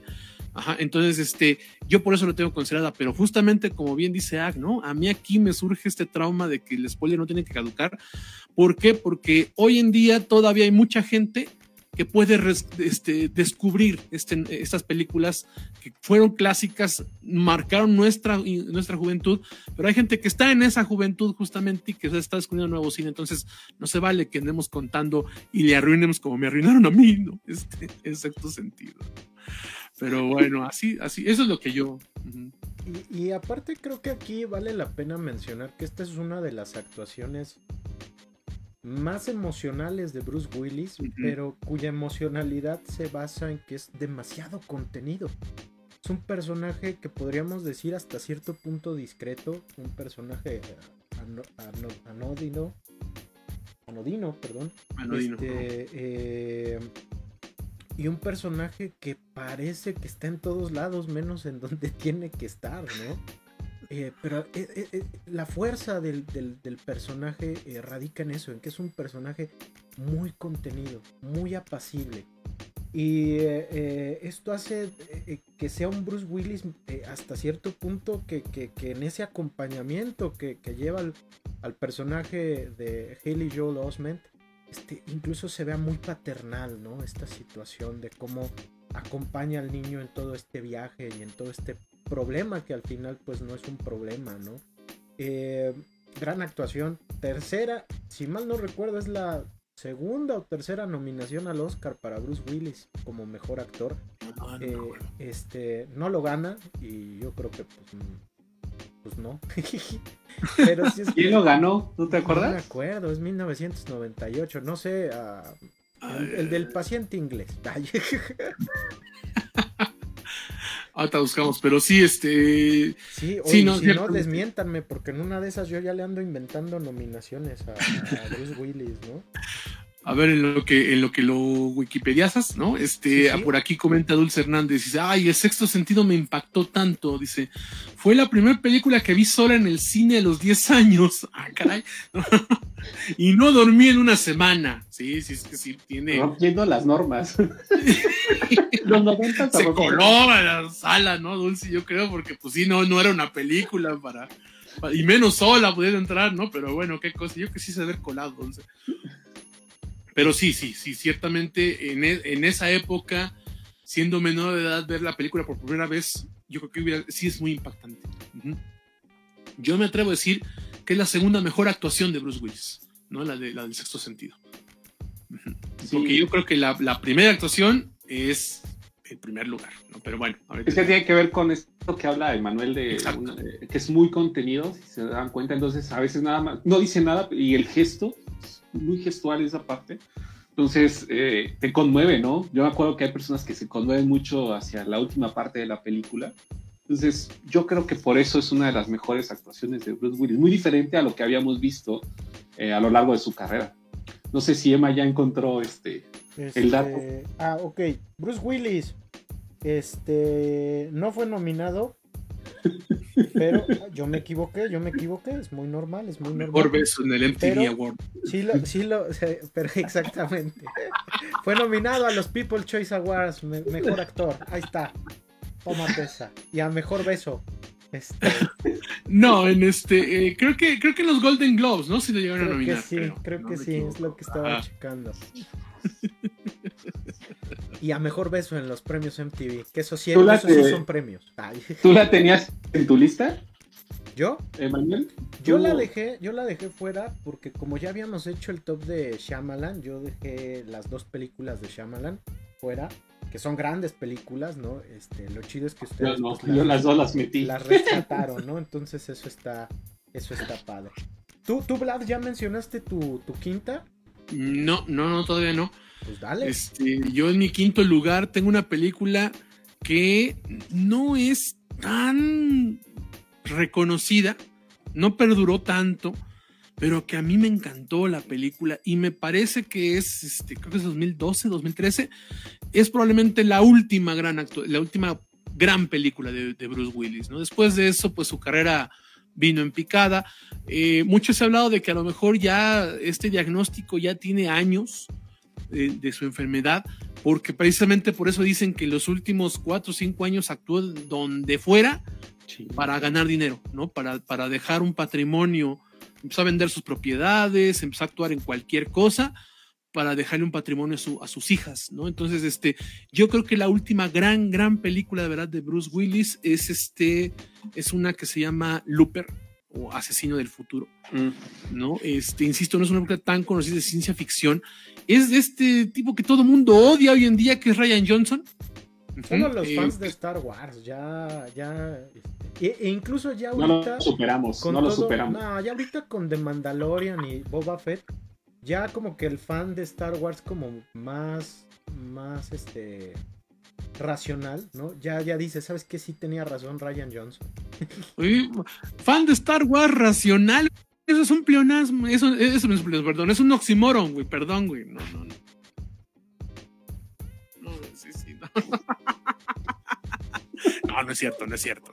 seguramente hay muchos fans de Star Wars viendo la biblioteca. Pero bueno, entonces, rápidamente, ¿no? Este, Asesino del Futuro o Looper es una película de ciencia ficción que dirige Ryan Johnson, precisamente, con una premisa relativamente sencilla que son, que son asesinos que son enviados, ajá, que, bueno, asesinos, son, este, que son asesinos a sueldo, que lo único que tienen que hacer es esperar a que les envíen el tiempo a alguien y en cuanto aparezcan lo ejecuten. Así de sencillo, ¿no? Es de esa es la trama, ¿no? De hecho, aquí Bruce Willis, aunque es como compartido, digamos, realmente el protagonismo es coprotagonismo, pero realmente quien, a quien vemos más tiempo en pantalla es a, este, a Joseph Gordon-Levitt, ¿no? Precisamente eh, como uno de estos asesinos, ah, esperando a que llegue un, este, a que llegue alguno de las personas que tiene que asesinar. Y una de esas personas que de repente aparece resulta que es Bruce Willis. Eh, no es que sea tan fundamental para la trama, pero hay por ahí hay un giro que tiene que ver, ajá, de, este, de, por qué, de por qué le cuesta tanto trabajo, ¿no? A este, a, Joseph, Gordon, eh, a Joseph Gordon, este, Levitt, este, realizar su trabajo, porque es un hombre muy efectivo, obviamente, y, hay por ahí un motivo especial de por qué le cuesta tanto trabajo, ¿no? Este, hacer su trabajo, es cumplir con, este, con esta asignación que es Bruce Willis.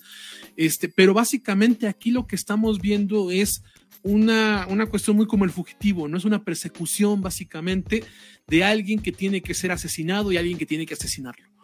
Entonces, esa es la premisa. Es ciencia ficción esto porque tiene que ver con viajes en el tiempo, con, este, con, con, con teletransportación, porque está en un futuro también, ¿no? No es distópico tampoco, está en un futuro simplemente, ajá, y que es una cuestión de estar recolectando dinero para poderse retirar él también. Entonces, aunque parece que realmente el protagonista, insisto, es este Joseph Gordon-Levitt, este Bruce Willis poco a poco comienza a cobrar mucho protagonismo.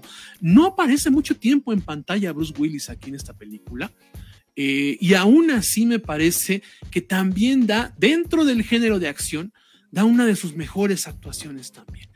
Eh, lo cierto es que hay que mencionarlo también. Yo tengo el número 5 porque es una película que me gusta mucho. De verdad disfruto mucho esta película. Eh, la primera vez que la vi me encantó, me fascinó. Y la he vuelto a ver otro par de veces después de eso y me sigue gustando mucho. Tal vez pierde cierto impacto después de la primera vez, pero sigue siendo una película muy, muy entretenida. Me parece que tendría que estar considerada en un top extendido, pero en un top tendría que estar considerada dentro de las mejores, películas de ciencia ficción de la década pasada. Y precisamente yo la tengo tan arriba porque a pesar de que sí es una buena actuación de Bruce Willis, está más dentro de los cánones de, de, sus personajes comunes, ¿no? De, héroe de acción. Ajá, pero, este, pero lo cierto es que sobre todo es porque la película a mí me, me, fascina. Eh, creo que los dos ambos la, han visto. Si no me equivoco, la tienen también en sus tops, ¿no? Yo la tengo en número 5. Ustedes cuéntenme, ¿dónde la tenían? Fíjate que yo la tenía en la lista y no sé qué pasó. yo así de, sí, sí, sí, yo así de, ¿dónde está? ¿no? A mí me gusta mucho, ¿no? Este, y yo creo que ya encontramos algunos de los rasgos de Bruce Willis, ¿no? Eh, una, el género de acción, otra, la relación con los niños. La ciencia ficción le queda muy bien, ¿no? también. Este, tiene mucho, ya hablamos del quinto elemento, eh, ya hablamos, estamos hablando de Looper, eh, yo creo que debe ser de los mejores papeles que tuvo eh, últimamente, eh, o sea, y le, mencionaba que cuando la pandemia yo entraba a una página y había cuatro películas, como Neil hizo, ¿no? Cuatro películas y era la misma, ¿no? Me tocó una de un médico que vengaba, este, un jardinero que vengaba, o no me acuerdo, todos eran de venganza y de balazos, ¿no? Como Pedro Infante, nomás le cambiaban el oficio, güey, era una película, güey. Hasta mi mamá me dijo, oye, ya ese señor está como muy necesitado, ¿no? Este, pero pues no sabía esto, y le dije, pues a lo mejor y sí, ¿no? Se endeudó, ¿no? Le dije. Pero antes de esto, eh, eh, y fíjate que la crítica me acuerdo que le fue muy mal en ese año. Yo me acuerdo que la, le, le, fue, no le fue bien. Yo con la ciudad me gustó mucho y curiosamente lo, me pasó algo diferente porque me dieron ganas de volver a verla. No sé si les pasó lo mismo. Porque me quedaron muchos huecos y dije, hay algo que se me pasó, ¿no? Y la segunda vez dije, oh, esto no lo vi la primera vez. Entonces está bien escrita, está bien dirigida, como dices, con, de Ryan Johnson, que después destrozó Star Wars. Pero, este denle una chance, si no la han visto, véanla. Eh, eh, luego la, te la encuentras en Space, ¿no? Debe ser. luego te la encuentras en la noche en un canal de esos. Pues denle chance. Mi mejor alumno. Qué cosa. Entonces, si pueden, véanla. quizás no les llame la atención, pero denle oportunidad. Y, la verdad es una historia compleja y bien padre. O sea, a mí, yo me quedé con ganas de que hicieran una segunda parte, por ejemplo.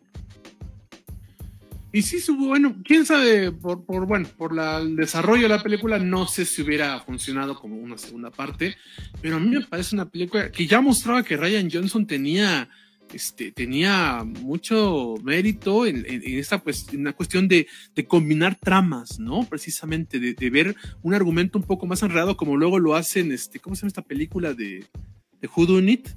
Este, ay, cuchillos por delante, cuchillos ah, por la espalda. Entre, navajas y secretos. Eso, entre navajas y secretos, ¿no? este, porque mejor que no Nice Out, que viene la segunda parte, por cierto. Entonces, me parece que aquí demuestra que era un gran director. Este, ya entraremos algún día en ese debate de Star Wars, porque a mí me gusta esa película. Digo, no me encanta, pero no me parece mala, ¿no? Y está en, está en HBO Max, por cierto, ¿eh? este Looper. O si alguien la ah. quiere este, ver, eh, de verdad la, recomendamos mucho. Es que fíjate que, hay ah, cosas que no concluyen, nada más para tener esta, hay cosas que no, no concluyen en la película y siempre me quedan ganas de cómo sucedía eso, porque el futuro nos narran cosas. Ya ven que ahora ah, regresan al pasado y no modifican el futuro, ¿no? en Marvel, ¿no? Aquí sí respetan esos cánones, ¿no? Entonces, ah, había, por ejemplo, algo mm, que le pasa al villano con la quijada, que nada más se dice, pero nunca pasa en la película, ¿no? Entonces siempre me quedan con de qué pasó para que sucediera eso en el futuro. Bueno, fíjate que en eso tiene razón, ¿eh? Si es como que un universo, o sea, eh, una, todo, todo un, este, todo un imaginario que hubiera valido la pena seguir explotando, porque era muy original, era muy chida la idea. insisto que la recomiendo mucho. Eh, yo, yo fíjate que la tengo en el número 2. Este. Vámonos. Sí, yo sí la tengo en el número 2. Y yo sí defiendo a capa y espada a Ryan Johnson, ¿eh? La verdad, sí es uno de los directores más propositivos de esta generación, ¿eh? Sí, es muy. Y ahora es Acme del que te va a ir a agarrar a madras. Sí, sí, a mí, me gustan las películas. Godzilla me gusta. sí es del Godzilla, ¿no? no, ese es de Gareth Edwards. Ah, no, Gareth Edwards es el de el del apóstol. Y este. Eh, no, son directores diferentes, ¿no? El de Godzilla y, y, este Ryan Johnson, ¿no? Pero los dos son chidos. este, los dos son chidos. A Ryan Johnson sí no se le quiere por el episodio 8, pero les digo, como que ya ahorita mucha banda que le está entrando a Star Wars y, y fan más grande de Star Wars que está diciendo ya de plano que Johnson sí tenía razón. este, sí, y aunque mucha gente me diga, no, no es cierto, este, el episodio 8 es una porquería, vean de nuevo el episodio 9 y ahí tienen su porquería. Este, en fin. Tenemos que hacer, tenemos un programa de Star Wars donde yo voy a, yo voy a hacer la de, de, de referee. Sí, sí, sí. Este, se va a poner bueno. Total, este esta se me hace una obra muy revolucionaria. Se lleva por el alma blanca, no, ah. Su Kylo Ren, no, no más. Esta es la chida, esta es la chida. Su Kylo Ren, no. Pues, a verlo, a verlo, a verlo. A ver. De Rogue One. Ah, sí, Rogue One. Ah, de Rogue One, sí. Esa está chida, esa está chida. Pero bueno. A, mí lo que me gusta de Looper, eh, para empezar, es que es, es, una película de Joseph Gordon-Levitt jugando a ser este Bruce Willis, ¿no? Eh, eh, y esto da cuenta de que Bruce Willis sí es un actor que da cátedra, ¿no? Este, a mí, eh, aunque no lo parezca, este, por ahí hay, hay por ejemplo, en, Sexto Sentido, Haley Joel Osment habla de que Bruce Willis sí es una escuela para apoyarte a la hora de, de actuar, ¿no? Al grado en que le decía, este chico, ¿no? Este, muy bien hecho, muchacho. Este, para la otra tienes que hacerle un poquito más así y así y asado para que quede mucho más emocional, ¿no? Entonces, aquí pues se habla de que este, Bruce Willis le prestó a, a Joseph Gordon Levitt cintas y DVDs de sus pruebas de actuación para que pudiera imitarlo a la perfección y oh sorpresa, sí lo hace. Hay momentos en que son los gestos y la voz al estilo de Bruce Willis. Ya ves que tiene una voz muy tersa y muy, muy bonita. Pero lo que más me gusta de Looper es que si bien el, papel de, Don Bruce es muy similar a sus personajes de acción, lo chido de aquí es que la trama de Ryan Johnson nos pone, eh, pone frente a frente la idea, las ideas de, de, Maquiavelo y las ideas de, Rousseau, ¿no? De si nacemos malos por naturaleza y realmente somos seres que, que nacemos malos y somos culeros, ¿no? Porque ya nacimos así.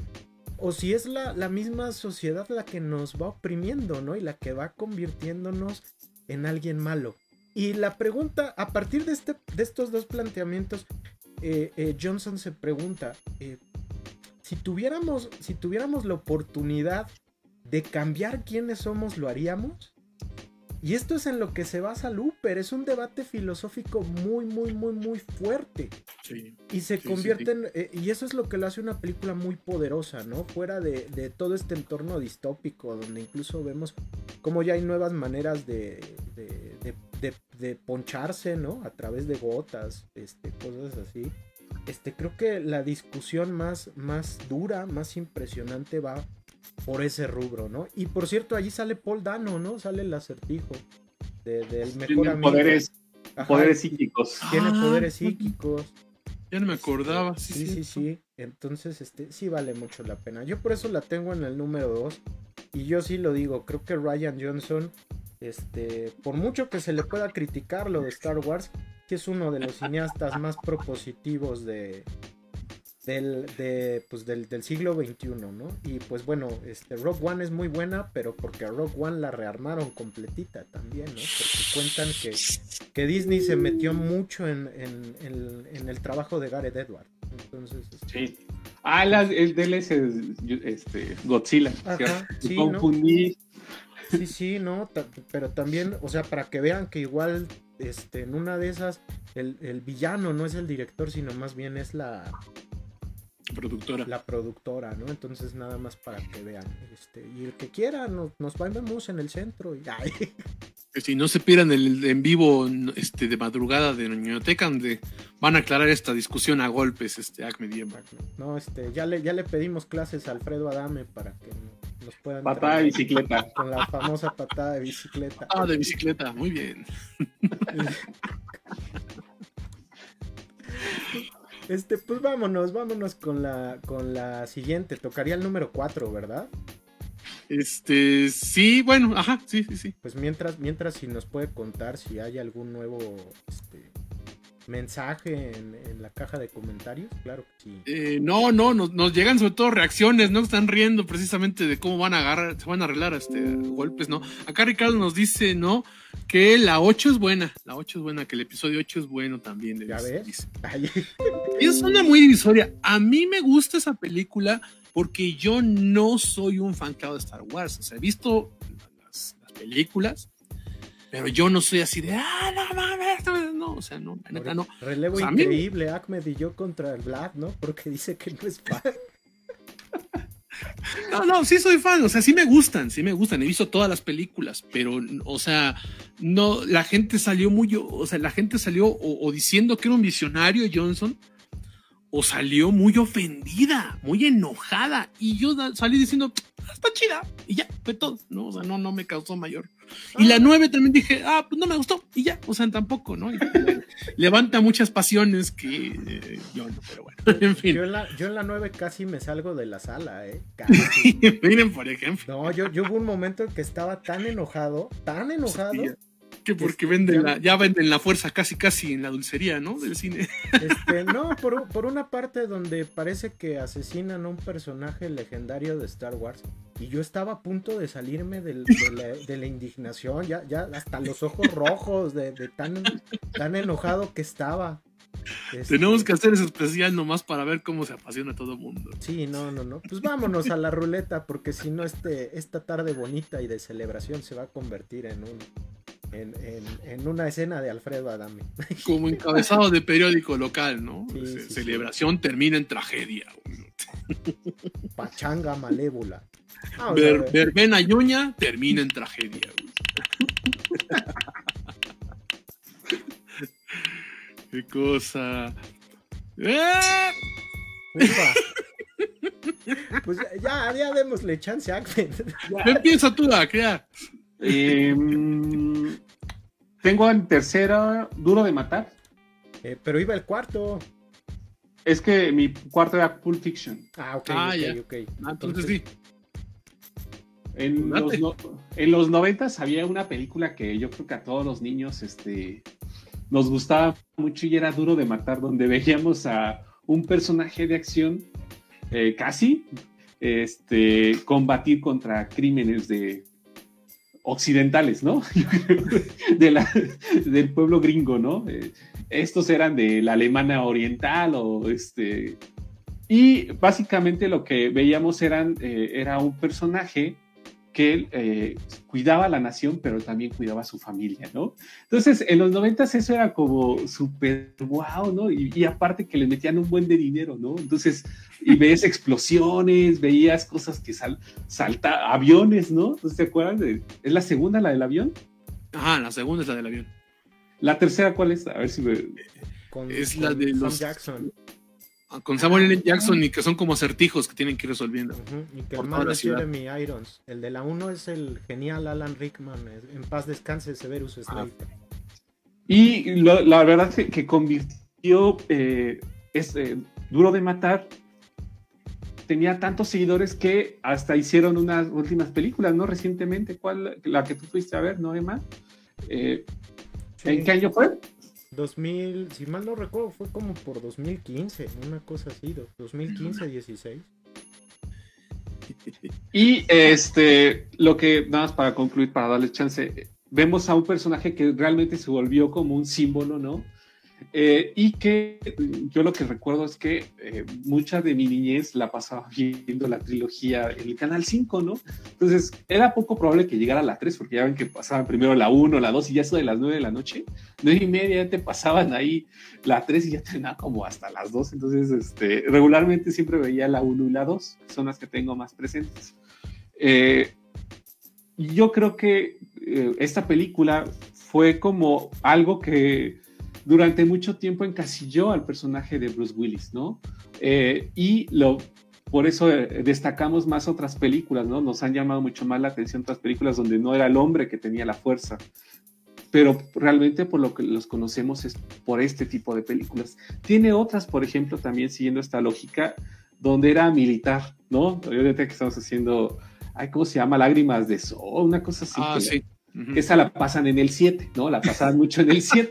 Así como duro de matar la, la otra la pasan siempre en el 7, ¿no? Entonces teníamos como ese, eh, ahí está la otra parte en la que podemos encontrar la, eh, la figurografía de, actor de, Bruce Willis, que son las películas de acción ligadas a, eh, no sé, a balazos, ¿no? Que les digo que fue como una de las que más explotó y que últimamente ya cuando su carrera estaba en decaída, son las que más explotaban. Yo creo que por este consumo nostálgico de nosotros que nos tocó ver de niños, ¿no?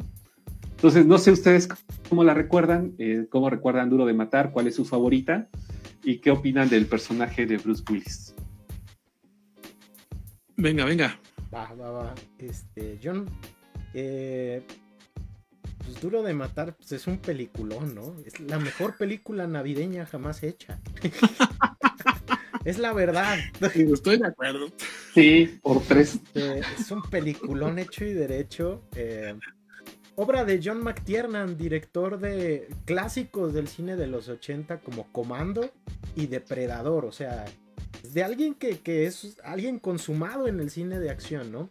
Y de hecho, eh, el guion original eh, era que esta película fuese Comando 2, ¿no? Pero... Mm. Arnold Schwarzenegger ya estaba en pláticas para, primero para ser un detective en el Kinder, que pues es una película cómica bastante cool para los 80, y también acababa de grabar para empezar a hacer Terminator 2, ¿no? Entonces que en algún momento yo creo que también vamos a tener que hablar de Terminator 2, ¿no? De la saga Terminator. De la saga Terminator. Este, así que eh, McTiernan y su equipo eh, ocuparon el mismo guion eh, para hacer una película completamente diferente, ¿no? Y el personaje de John Matrix, de Schwarzenegger, de Comando, que es técnicamente un One Man Army, ¿no? El ejército de un solo hombre, creo que mata a cuarenta y tantas personas en la secuencia final se convierte en un policía malhumorado con problemas maritales y, con una tendencia a no usar zapatos. este, enfrentándose a un grupo de terroristas que si mal no recuerdo son alemanes, ¿no? Este, no me acuerdo, creo pero que, sí. Creo que Hans Gruber es alemán. La, la primera sí son alemanes. son, los clichés del. de la Alemania, según ya había acabado, pero acabamos de ver todavía hace un mes que no, que todavía Era la Alemania Oriental. Sí, sí. Nada más para dejarlo claro. Sí, sí. Este, interpretado por el siempre genial Alan Rickman, ¿no? Que siempre fue un gran actor. E, es, una película memorable porque yo, yo no había recordado a ningún héroe de acción que sangrara.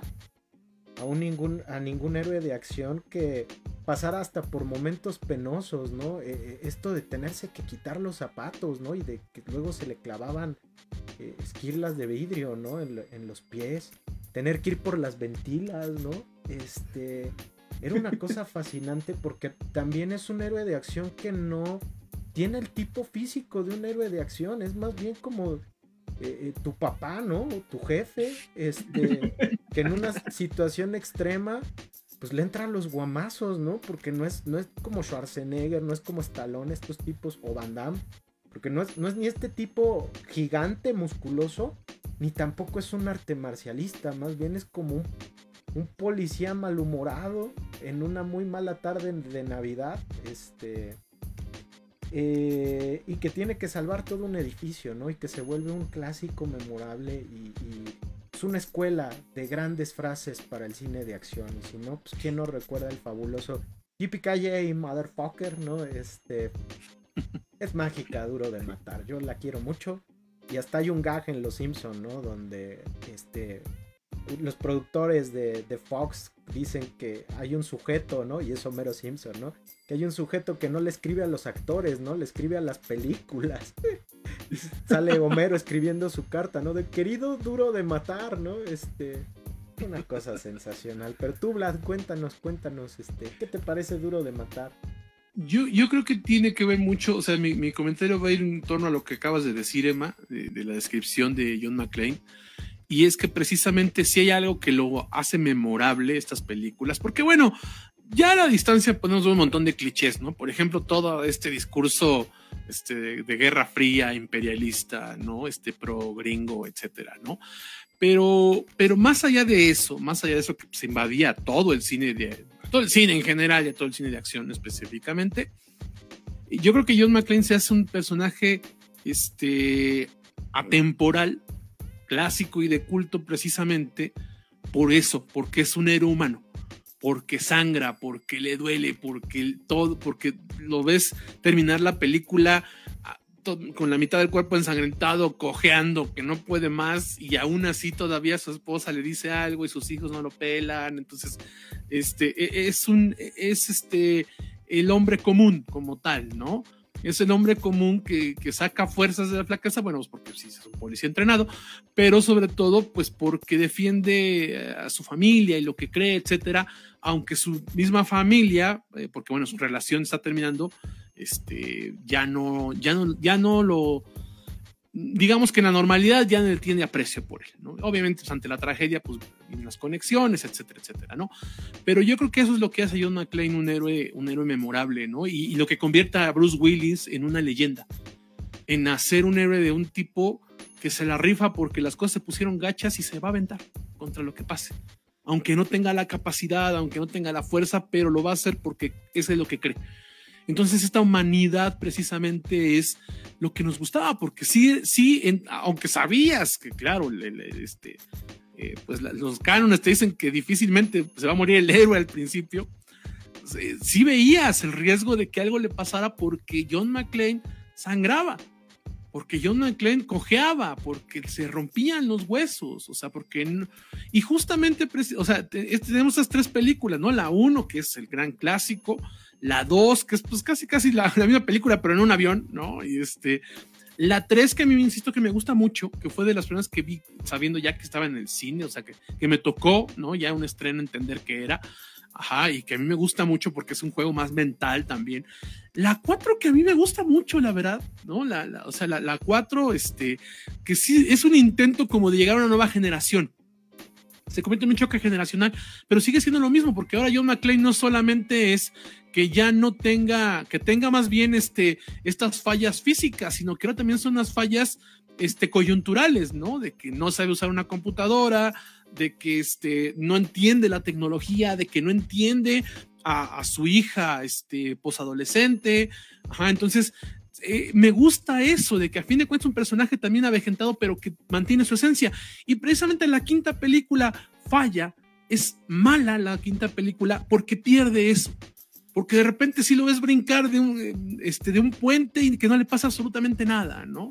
porque si lo ves pelear contra ejércitos internacionales como si fuera pues, casi casi James Bond, ¿no? O si fuera Superman, casi casi. Y eso no es John McClane, no es el héroe, el, héroe común y corriente, no es el ser humano, no es el, no es el vecino gruñón de al lado, básicamente, ¿no? Entonces, yo creo que eso es lo que tiene la saga, ¿no? De que, que te humaniza, que te humaniza el heroísmo como tal, porque, porque es algo en lo que cree, no porque sea un personaje perfecto, no porque sea un personaje eh, digno de admirar por su forma de pensar, porque lo ponen, pues sí, como que es un güey, pues medio macho, este retrógrada, que no entiende muchas cosas, que no es una persona abierta, ¿no? Entonces, pero que a fin de cuentas es como Mero Simpson, es que es Mero Simpson, ahorita que es esto del final, ¿no? O sea, las primeras temporadas de Los Simpsons eran brillantes porque Homero era un estúpido, era medio güey, no y todo, pero era un hombre de buen corazón a pesar de todo, era un hombre de buen corazón. Y algo parecido sucede con, este, con, con, John McClane, ¿no? Que es un tipo imperfecto, este, que te cae gordo, es tu papá, este, boomer, pero que de todas maneras, eh, cuando lo necesitas, te puede apoyar, ¿no? Entonces, e, es algo muy encantador como tal, ¿no? Y es una película que yo creo que por eso es que apela tanto, ¿no? Yo no sé si es una cosa más de nostalgia, porque estaba viendo que probablemente hagan una como precuela, una cosa así, ¿no? Pero pues realmente ya, ya si no está Bruce Willis, eso ya no funciona como tal. Porque además es un héroe muy bien, insisto, era muy, muy, funciona muy bien para esas generaciones, porque era el boomer, era el boomer, y ahorita ya los boomers pues ya no están bien vistos. Eso es, digamos, que lo que yo considero que tiene, no solamente porque yo tengo, yo tengo Duro de Matar en mi, en mi, este, en mi top, pero yo sí no puse Duro de Matar, yo puse la saga de Duro de Matar. Porque insisto que salvo la 5 que me parece X, ni fu ni fa, las 4 me gustan mucho. La 4 le digo que le tengo mucho cariño a la 4, no estoy seguro por qué, ¿no?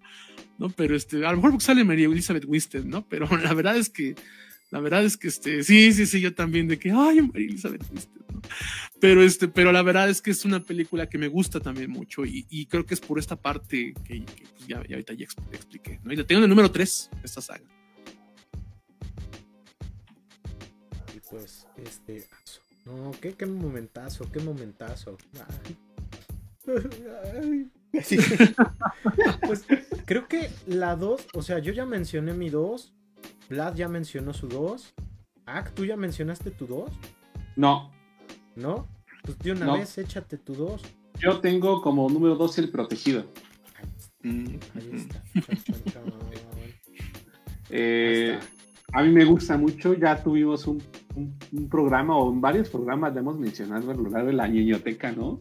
Este, para hablar es la mejor película y para mí igual de superhéroes, ¿no? Salvo por Batman y Superman, ¿no? Otra vez. Ah, no, es la mejor película de este de, de Shyamalan, en mi opinión. De superhéroes, no. Pero sí me parece que es una de las mejores películas de superhéroes. A mí sí me parece una de las No supera Batman contra Superman, por supuesto. Y eh, de hecho, ah, me estaba acordando cuando vi fragmentado, estos años recientes, en los créditos que sale Bruce Willis, no se acuerdan, yo sí me emocioné mucho. Yo cuando salió, no sé si se acuerdan, dije, oh, no, me emocioné muchísimo. Y ya después. Spoiler, pero bueno.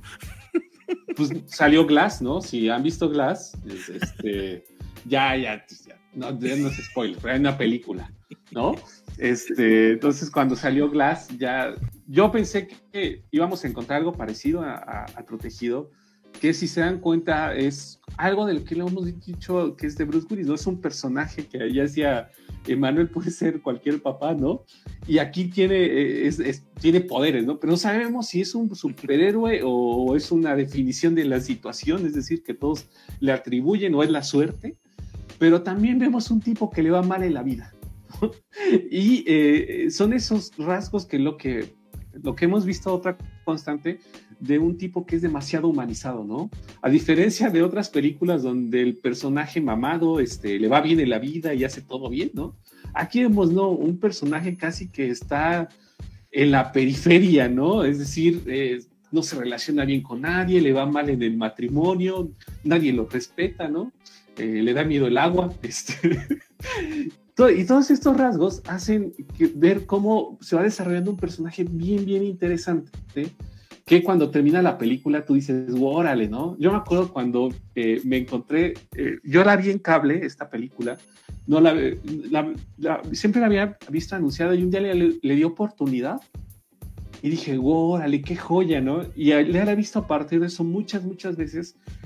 Y yo creo que aquí sí vemos un un personaje que reúne muchos de los requisitos que hemos hablado de la filmografía de Bruce Willis. Hay acción, pero también es un tipo contenido y también transmite muchas cosas, ¿no?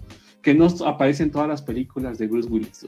es un tipo de trancazos y aquí aparecen las dos partes, ¿no? Eh, hay partes donde no habla, ¿no? Lo golpean, no habla, ¿no? El tipo es, esa es, yo creo que esa parte muy humanizada es lo que me gusta mucho de, del protegido y la película en sí es una de mis películas favoritas de superhéroes, ¿no? No sé, sé que a hablar le gustan más Batman y Superman, pero este, si está elegido Zack Snyder, este, estaría en su top. Pues de hecho, tiene muchos elementos, ¿no? Por este lado muy humanizado, estas analogías del arquetipo del superhéroe, no, no, pues todo un visionario, Snyder, ¿no? Por supuesto. Acá, por ejemplo, en los comentarios dice Miguel Ángel Martínez, nada puede superar a Batman contra Superman, a lo mejor Nado, pero no lo sé. Probablemente se esté burlando, pero ciertamente nada Ay, ese comentario estuvo bueno. Quien, quien, opine que es una mala película es porque no ha visto el Ultimate Cut de Batman contra Superman. Pero regresamos al tema. Este, fíjate que sí, yo estoy de acuerdo con Ak, ¿no? También es, es mi película favorita de Shyamalan. Sí, es una de mis películas favoritas de superhéroes también. Este, y me gusta justamente porque bueno, ya lo decía de broma, pero es cierto, sí es una película que, que analiza el arquetipo de, de, del superhéroe, ¿no? Eh, ¿Qué es ser un superhéroe? ¿Qué es ser un héroe? ¿Y qué es ser un superhéroe realmente, ¿no? Este, entonces, es, eh, entre ese desarrollo nos lo presenta de una manera muy humana. Es muy curioso, pero con el cine de fantasía, con el cine de ciencia ficción, este, y dentro de los cuales, por supuesto, cae en un, en un lugar a la mitad, cae el cine de superhéroes este, lo que realmente nos conecta de este mundo más allá de la normalidad es cuando se acerca a la humanidad. Y yo creo que esta es una película que lo logra muy bien, por todo lo que ya decía Ahmed, ajá, por todo lo que representa este estudio que hace Shyamalan de, de lo que es el heroísmo. Ajá. Pero cómo lo hace a partir de una persona que es este, invulnerable eh, de manera física, pero que es muy vulnerable de manera emocional. Y esta vulnerabilidad emocional justamente dentro de este cuerpo inquebrantable es lo que hace... ¿Perdón? Como Henry Cavill. pues lo dirás de broma, pero... En Batman y Superman. Yo creo que eso a lo mejor va a ser una biblioteca, me voy a tener que hacer un monólogo un día explicando por qué Batman contra Superman es una de las mejores películas de la historia, pero bueno, en fin. Este, pero ciertamente sí tiene que ver con eso, tiene que ver con este choque, ¿no? De una persona que es completamente un ser humano, ajá, eh, fallido, con sus momentos difíciles, con una niñez y una juventud muy complicada, pero que tiene todo para convertirse en uno de los hombres más poderosos del planeta. Y esa, y esa dualidad, eh, eh, o sea, el darse cuenta de esa realidad, pero también esa contradicción que vive, es lo que hace que sea otra gran actuación de Bruce Willis. Y yo creo que el mejor Shyamalan que hemos visto, ¿no? Y, como, y que no volvimos a ver, esa es la verdad. Yo creo que es lo que perdió Shyamalan, se, se, le fue mucho la, la, olla por, este, por, por el lado torcido, fantástico, sobrenatural, ¿no? El, esperando siempre meter plot twists, ¿no? Este, y se le olvidó que lo que hacía era que dentro de esta fantasía nos mostraba la verdadera humanidad y naturaleza de las cosas. Y eso es algo que tiene precioso y protegido y que mucho tiene que ver una vez más con otra actuación, otra gran actuación contenida de, Will Smith, ¿no? Ciertamente Shyamalan es un director que lo ha hecho hacer sus papeles más importantes. ¿Dijiste Will Smith? ¿Qué dije Will Smith? ¿Dijiste Will Smith? perdón, perdón. De Bruce Willis. Bruce Willis Smith.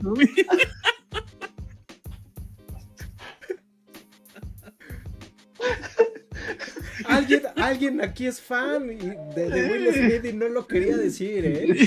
Sí, sí, sí, Está buscando cualquier momento para, hablar de él. sí se merecía su Oscar.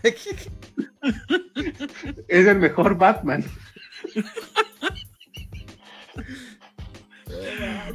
De Bruce Willis, de Bruce Willis. Es uno de los mejores actores, los mejores directores que he hecho actuar mejor a Bruce Willis. Pues, en sexto sentido igual, ¿no? Y tiene que ver igual esta, esta actuación muy contenida, ¿no? En las dos, se dan cuenta. Pero que sí, sí, como menciona, ¿no? Sí es muy emocional. Aquí es todavía más vulnerable, bien lo dice, lo dice Vladimir, ¿no? Eh, eh, en esta onda de mostrar esa visión del superhéroe más realista este, más Will, Will Smithiano. este. Dudo mucho que se nos olvide ¿eh? lo que acabamos de ver. Este. Qué cosa. En fin, este. Una, una, actuación muy contenida y es una actuación que es muy vibrante, ¿no? Y se debe eh, pues este guion de Shyamalan, que como bien mencionas, ¿no? Es la época donde hace grandes guiones. pero también a un, Bruce Willis que entiende de muy buena manera estos personajes, ¿no? Y le da, le da muchos, muchos bríos. Y creo que eh, aquí radica la principal virtud de Bruce Willis, ¿no? Eh, el hecho de hacer personajes, si bien es, es, un héroe de acción, todos sus personajes son bastante humanos, de alguna u otra manera. Sí los sientes anclados en la, en la realidad, sí son verosímiles, o sea, sí son personajes que así resultan coherentes, ¿no? Y esa es parte de la misma magia del cine, ¿no? Probablemente si le hubieran dado este personaje a Schwarzenegger, a Stallone, ¿no? Este, probablemente no hubiera no hubiera funcionado de la misma manera. Y probablemente si se le hubieran dado un actor en ciernes de esa época, tipo Adrian Brody, el resultado hubiera sido otro completamente, ¿no? Y probablemente distinto. Pero con Bruce Willis, pues está, está en su punto y pues le mandamos saludos a Will Smith. Donde quiera que esté. no puede ser, no puede ser. Pues vámonos con la 1. ¿Cómo ves si la cierras tú, este Vlad? Venga, mm, venga. Porque es la 1 de todos, así que se va a poner sensacional y creo que es un peliculón de pie a pa, entonces Platícanos, platícanos de ella. Híjole, bueno, eh, digo, ya lo hemos mencionado varias veces, ¿no? Que cuando hacemos estos tops por separado, muchas veces solemos coincidir en los primeros lugares, ¿no? Y donde está la, discusión siempre son en los últimos, ¿no? Eh, pero sí, ciertamente no, no hubo aquí discusión. Sin ponernos de acuerdo, los tres teníamos en el primer lugar esta película. Este. Y bueno, yo creo que es un, un, hito no solamente de, la actuación de Will Smith, yo, yo sí creo que es su mejor actuación. Es también una de esas películas que te, este, que te marcan cuando la ves por primera vez, ¿no? Yo no sé si hoy en día siga teniendo un impacto en nuevas generaciones, pero, pero por lo menos de mi rueda a otro par de generaciones abajo, sí es una película que te impacta mucho que te mueve mucho y que, después, y que además después de todo lo que hemos pasado los últimos dos años, nos damos cuenta qué tan cercana estaba la realidad de esta película, ¿no? Y obviamente estoy hablando pues de 12 monos, eh, que creo y consideramos los tres que sin dudas, sin duda alguna, es la mejor película de Will Smith. de Bruce Willis, ¿no? Es la mejor película de Bruce Willis. Entonces, este, eh, no solamente por actuación, no solamente por el global, la, película, por la historia, por la trascendencia, porque hoy en día es una película de culto también, porque el resto del elenco también es, porque probablemente si algún día hiciéramos un programa parecido de Brad Pitt, también tenemos que hablar de, es tal vez también, tal vez también sea la mejor película de Brad Pitt, tal vez, ¿no? Entonces, este, eh, entonces, ciertamente, 12 eh, monos es esta distopía basada en este corto, en la GT, ¿no? Este, la GT, si se pronuncia, en este corto francés que justamente habla de, de, una pandemia, de una pandemia que hace que los seres humanos tengan que recluirse este, bajo tierra y entonces eso hace que en el exterior sea la naturaleza la que vuelva a tomar el control del mundo.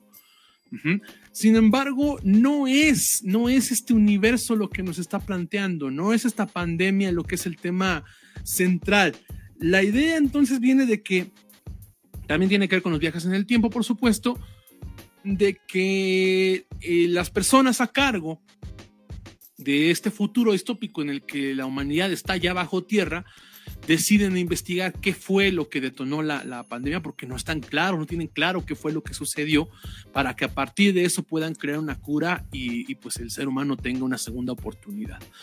Eh, pero como los recursos están escaseando, como la tecnología no ha terminado de evolucionar bien y como pues básicamente estamos viendo, este, estamos a, tres pesos de, de, la anarquía básicamente, este, las personas a cargo, los científicos a cargo empiezan a mandar a presidiarios, entre los cuales está este Bruce Willis. Entonces Bruce Willis eh, lo que hace es regresar, es regresar, pero al mismo tiempo eh, él tiene sueños de su propio pasado. Eh, estas fallas que tiene justamente el sistema actual que está rigiendo ese futuro distópico lo manda a una época equivocada. y entonces a partir de ahí tiene que, a una época donde, donde la humanidad estaba, entre comillas, bien, y todavía no hay signos de la pandemia, entonces nadie le cree lo que está por venir. Eh, pero todo esto es, es, este pretexto, es este juego, em, esta, este, esta, serie de, parábolas, ajá, este, de, tiempo que, que, vamos a estar viendo a lo largo de la película. Son el pretexto otra vez, como insisto, y lo vamos a mencionar siempre que hablamos de ciencia ficción. Bueno, lo voy a mencionar, ¿no? cada que siempre que estamos hablando de ciencia ficción, que la mejor ciencia ficción es aquella que nos recuerda nuestra propia humanidad. Y entonces, eh, ciertamente nos habla de, esa oportunidad que perdimos, porque se habla de ambientalistas, se habla de un fenómeno natural que fue lo que ocasionó este, la, pandemia que, rige en este, en este universo del cual está, este, está planteada la película, pero, pero realmente nos habla de qué es lo que fallamos, qué es lo que dimos por sentado, qué es lo que damos por sentado como tal y qué es lo cual, lo que reside en nuestra niñez que puede representar también algo, el recordarlo, el conectarnos con eso, lo que puede dar la clave para un futuro. Eh, tiene que ver mucho con entender también la que es la sanidad, ¿no? De, las personas, porque obviamente cuando Willis, bueno, Will Smith, cuando Bruce Willis llega a este, a, cuando Bruce Willis llega a, lo que es el, presente de, de, de, ese entonces de la película, este, pues está, está, está establecido como si fuera una persona loca. Entonces también es todo un tratado de lo que es la cordura y lo que es la locura. Y tanto, tanto lo que podemos entender por estar con una conexión con lo que creemos, como también puede ser como este, lo que parece ser personas eh, agresivas, locas, encerradas, ensimismadas, también pueden terminar siendo más, más peligrosas de lo que creemos. Entonces, es una película que, obviamente, después de que la ves, pues ya puedes entender muchas cosas que, vale la pena ver muchas veces porque vamos a descubrir nuevas conexiones, nuevas, eh, eh, nuevas cuestiones de la paradoja. Eh, a lo mejor le puedes encontrar algún hueco argumental porque es fácil encontrar en las películas de viajes en el tiempo. Pero lo cierto es que yo, al contrario, cada que la veo encuentro nuevas conexiones que hacen que tenga más sentido cada uno de los detalles que vamos viendo a lo largo de la película. Eh, yo también creo que es una de las mejores películas de ciencia ficción que se han hecho en el cine. No solamente en el siglo XX, sino, eh, sino también en el actual, en general como tal. Si yo tuviera que armar un top de, películas este, de ciencia ficción eh, de, la historia del cine, sin duda tendría que estar, no sé si en primer lugar, probablemente no, no sé, pero sí estaría en los primeros lugares, estaría 12 monos. Por todo lo que representa, por todo lo que genera, porque es impredecible, porque es una película impredecible la primera vez que la ves, porque el final es impactante, es muy emotivo, es, te puede llegar a romper el corazón, y que insisto, cuando la terminas de ver, justo como comentaba Ahmed, ¿no? En otra película también, que era Looper, quieres volver a verla, porque hay cosas que, que, empiezas a ver con cada conexión, ¿no? Y, cuando la vuelvas a ver, te va a volver a sorprender, porque vas a encontrar muchos guiños a lo que pasa hacia el final desde el principio. Y además, por supuesto, también está la, este, la, la, dirección, la, dirección de Terry Gilliam, ¿no? Que es otra maravilla, por supuesto, también, ¿no? Que también tiene que ver con este, tanto con, tanto con este humor muy británico, como con este estilo muy surrealista, ¿no? También de, hacer cine y de momentos que pueden parecer hasta un poco incómodos por momentos también, ¿no? Este, y, o, muy cómicos, pero que terminan en, este, en esta cuestión delirante, terminan siendo hasta incómodos de la representación de lo que es el presente y de lo que son los seres humanos en cada una de las épocas que representa. Eh, parece como algo muy volado, este tratado filosófico de la vida, de la muerte, de lo que tenemos que valorar y no, pero la verdad es que es una película que cada nuevo visionado vas a encontrar algo distinto, algo nuevo, Ajá, algo que a lo mejor dices, bueno, aquí a lo mejor la actuación es medio estridente, o bueno, aquí a lo mejor esta parte la pudieron resolver de otra manera, o aquí hay un hueco argumental, pero que todo va conectado de una mejor manera mientras más vueltas le das a la película. Eh, a mí me encanta, me encanta de verdad 12 monos, eh, es una de mis películas favoritas, es mi película favorita de, este, de Bruce Willis, y, este, y además también creo que es su mejor actuación. Porque si bien es cierto, eh, ya lo hemos hablado ahorita, ¿no? Con Shyamalan hace actuaciones muy contenidas, muy, muy contenidas. Aquí es una actuación que tiene que ver momentos, por momentos absurda, por momentos más delirante, por momentos más dramática, también tiene momentos de acción, aunque son contados como tal. Ajá. Y entonces eso le permite explorar, y aparte momentos en los que básicamente está representando a un enfermo mental. Entonces, esos momentos también tienen este toque de, fragilidad, ¿no? Y otros momentos, como es una persona que ha pasado la mayor parte de su vida bajo tierra, también habla de una inocencia que es capaz de representar a pesar de ser, pues, un hombre este, fuerte, poderoso, ¿no? Este, que, tendríamos que físicamente representaría a un hombre incluso hasta peligroso. Eh, a mí me gusta mucho, me encanta esta película, eh, yo sé que ustedes también la tienen en primer lugar y yo creo que coinciden, ¿no? De que debe ser una de las mejores películas, no solamente de Bruce Willis, sino de ciencia ficción que se han hecho. No sé cómo la vean ustedes. Ah, fíjate que yo la tengo igual entre mi, es mi, mi, primer lugar. Es una de mis películas que más me gustaron ver cuando ya era estudiante de sociología en la licenciatura. la vi y, y la verdad son de las como de esos momentos que dije, ah, quiero seguir estudiando esto, ¿no? Porque eh, analizaba como muchas cosas que estaban y me llamaba mucho la atención. Ah, me acuerdo que la ahorré, la compré, entonces debe de andar por ahí guardada y la he visto varias veces, ¿no? Entonces, eh, como tú dices, eh, es la mejor actuación de Bruce Willis, pero también es de las mejores actuaciones de Brad Pitt. Y es una película que no ha pasado de tiempo, ¿eh?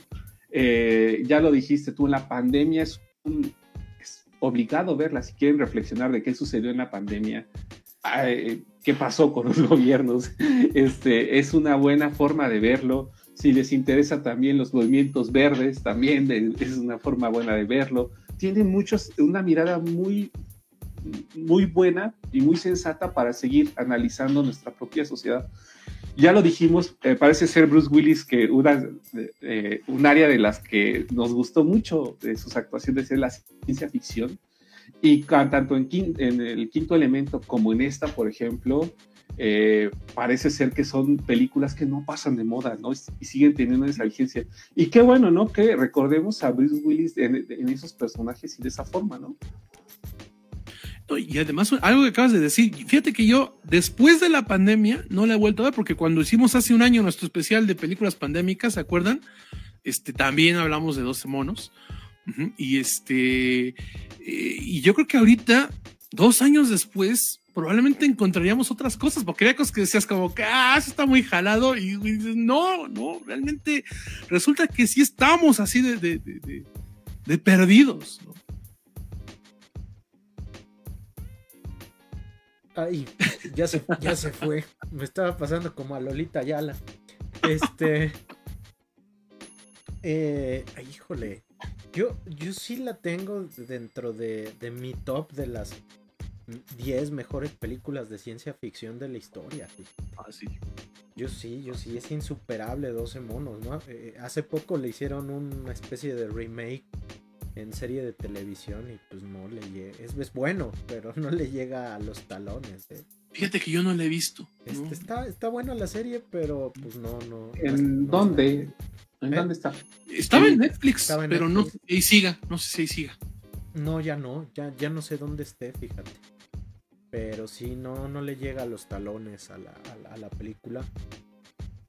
Uf, eh, ah, a mí lo que más me gusta de esta película es que también nos eh, tiene esta eh, gran herencia de la buena ciencia ficción, ¿no? Que nos brinda estos debates casi filosóficos sobre la propia condición humana, ¿no? En el caso de... Mientras que Looper nos, nos, plantea la idea de si ah, pudiéramos viajar en el tiempo, cambiaríamos alguna situación de nuestra vida para ser otras personas. Aquí nos dicen, bueno, ¿qué haríamos si ciertas cuestiones de, de, la existencia son inalterables, ¿no? Entonces, este, eso es muy duro, ¿no? Porque nos condena a un destino el, el cual siempre nos va a alcanzar, ¿no? Entonces eso se vuelve sumamente duro, sumamente pesimista, pero al mismo tiempo eh, es descorazonador, pero al mismo tiempo creo que siempre está ese deseo humano, ¿no? De tratar de cambiar las cosas o por lo menos de verlas con, otro tipo de ojos, con otra perspectiva, ¿no? Y eso hace de 12 monos una película que es brutal, es una película eh, increíble. Eh, yo, yo tuve la, la, puntada de aventármela en la pandemia y la verdad este, yo acabé con el corazón roto, ¿no? Porque realmente ah, hubo un momento, ¿no? Cuando recién iniciaba la pandemia, más o menos junio, julio de 2020, en que realmente veíamos un panorama muy desolador, ¿no? Este, eh, entonces yo cometí la mala idea de verla y pues, este, pues te vas dando cuenta, ¿no? De que a veces la, realidad supera con creces a la ficción, ¿no? Véanla, creo que también es de esas películas que nos acerca también eh, a otra ciencia ficción porque también cuando hablamos de ciencia ficción, este, lo primero a lo que nos remitimos es Star Wars, ¿no? O Star Trek. Y en el caso de las generaciones más jóvenes, pues es, Marvel, ¿no? Ahora la ciencia ficción es Marvel. Eh, eh, y 12 monos creo que también nos permite ver otro tipo de cine de ciencia ficción. Nos permite ver, no sé, la obra, más de la obra de Don Terry Gilliam, este, a Jean-Pierre Jonet, ¿no? Con la ciudad de los, de los niños perdidos, por ejemplo. Nos permite ver a Ryan Johnson, nos permite ver este a ay se me fue el nombre, a Denis Villeneuve, ¿no? Ah, que, Denis Villeneuve, que Villeneuve también es este un máster. E incluso nos permite ver con unos ojos a Bong Joon-ho, a Joon-ho, también a Bong Joon-ho, este a Park Chan-wook también. Mm, y nos permite ver también incluso con unos ojos mucho más críticos a gente que ya triunfó onda Christopher Nolan, ¿no? E incluso nos permite revisitar de una buena manera a gente como Alfonso Cuarón, ¿no? Con películas como Niños del Hombre también. que es muy buena también. Sí, entonces creo que Terry Gilliam también, eh, con 12 monos, y este Bruce Willis, que es brutal, es sensacional la actuación de Bruce Willis este, nos permite ver esa otra ciencia ficción que nos permite cuestionarnos quiénes somos, ¿no? Y eso es lo bonito del cine. Y fíjate que aquí me pasa algo como lo que a ti te pasa con Pulp Fiction. Creo que aquí quien se come toda la película es Brad Pitt, ¿no? como ese muchacho, ese mm, muchacho medio, medio, medio lurias, ¿no? Que, que, al final de la película este, resulta ser un personajazo, ¿no? Pero también vemos eh, muchas veces, y creo que una de las cosas que siempre manejó Bruce Willis en su andar, en su trayectoria, es que yo sé que hago bien mi trabajo cuando mis cuestelares brillan, ¿no? Y creo que esto se muestra en casi todas las películas que hemos hablado hoy, ¿no? De ver cómo Bruce Willis, por muy buen actor o mal actor, o por ser el protagonista, da mucho espacio a que la gente con la que trabaja, sí, con la gente con la que trabaja, brille por sí sola. Y creo que eso es algo que actualmente no todos los actores y actrices poseen, Entonces creo que es todavía un motivo mayor para, para celebrar la trayectoria de, de, Don Bruce Willis, Sí, bueno, ya como comentarios finales, este, yo sí creo, ¿no? Bueno, de 12 monos, véanla, por amor de Dios. Si ustedes no la han visto, este, están perdiendo las mejores películas de ciencia ficción, de las mejores películas de la última década del siglo XX. Pero bueno, ya como comentarios finales, sí insisto, ¿no? Más allá de lo que pueda hacer como persona y todo, sí hay un legado, ¿no? Eh, porque, por ejemplo, el programa de la semana pasada, pues estábamos hablando de expresionismo alemán, ¿no? Y estábamos hablando también de cine de Suecia, de, Corea del Sur, etcétera. Pero también en este tipo de cine hay, este, hay cosas que rescatar y hay cosas que dejan un impacto en la cultura de masas, ¿no? Entonces, yo creo que Bruce Willis sí es uno de esos actores que va, va a perdurar, ¿no? O sea, yo creo que eh, estas últimas películas que él hizo, al final, ya en los últimos dos años, ¿no? Que hizo un montón, era por una, para asegurar dinero, porque el legado se puede haber retirado hace 15 años y no hubiera pasado nada, ¿no? Eh, por todo lo que ya dijo Emma y porque además ha creado personajes memorables que nos van a seguir entreteniendo. Y acuérdense de que sí, el cine es arte y el arte tiene que hacernos crecer como personas y tiene que movernos, pero también es entretenimiento y también nos tiene que divertir, ¿no? Los medios también nos tienen que divertir. y, Bruce Willis es uno de los, de los mejores para eso.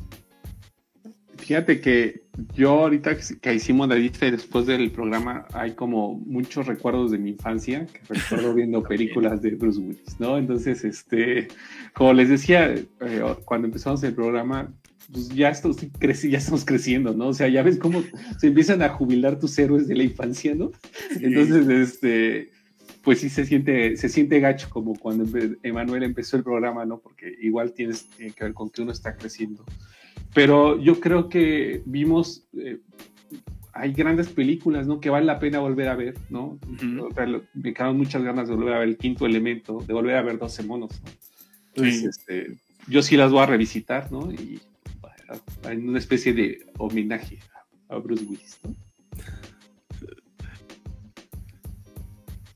Pues ahí está, ¿no, no, hay, no hay algún comentario en la, en la caja, querido Vlad? No, todos, yo creo que nos quedamos ya con esta cuestión nostalgia, como mero mirando a las estrellas, ¿no? Pensando, ching, pues este. Eh, es incurable lo que tiene, pero insisto, ¿no? Ojalá tenga una vida este, digna y estable lo que le reste.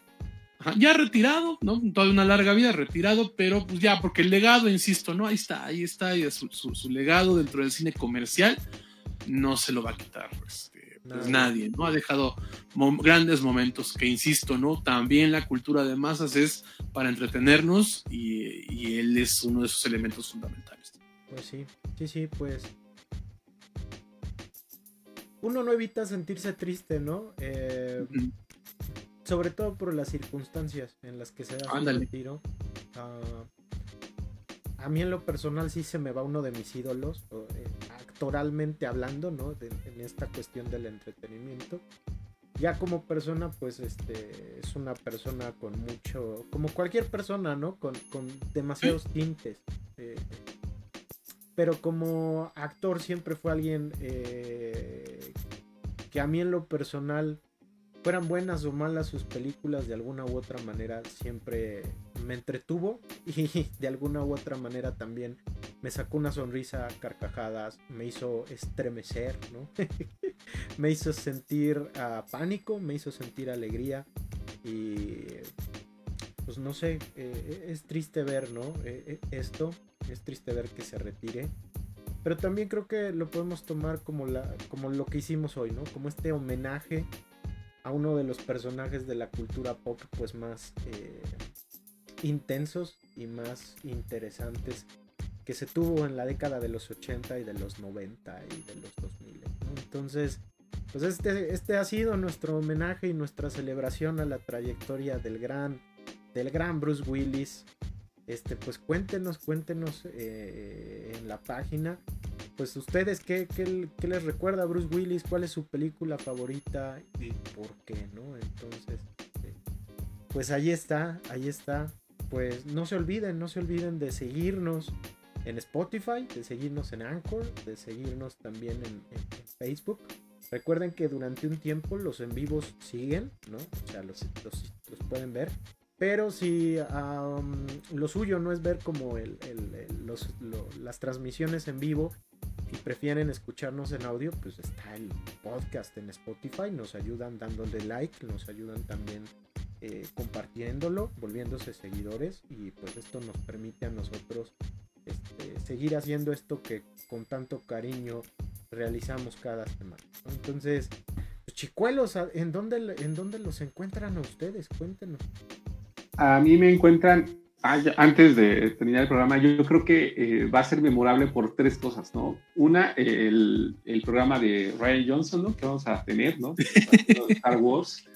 Dos, el, la confusión de Black. Este, y tres, este, vamos a hablar de por qué Batman y Superman es la mejor película de superhéroes. Entonces se quedan con esos tres, tres elementos, ¿no? Yo, y, el programa especial donde se agarran a golpes ustedes por el episodio 8.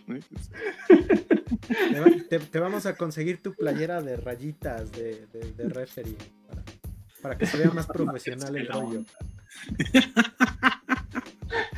A mí me encuentran en Twitter como Ahmed con doble Hay tuiteos sobre cine, sobre sociología, sobre fútbol, sobre Fórmula 1. Mañana hay, ahí, ahí me encuentran.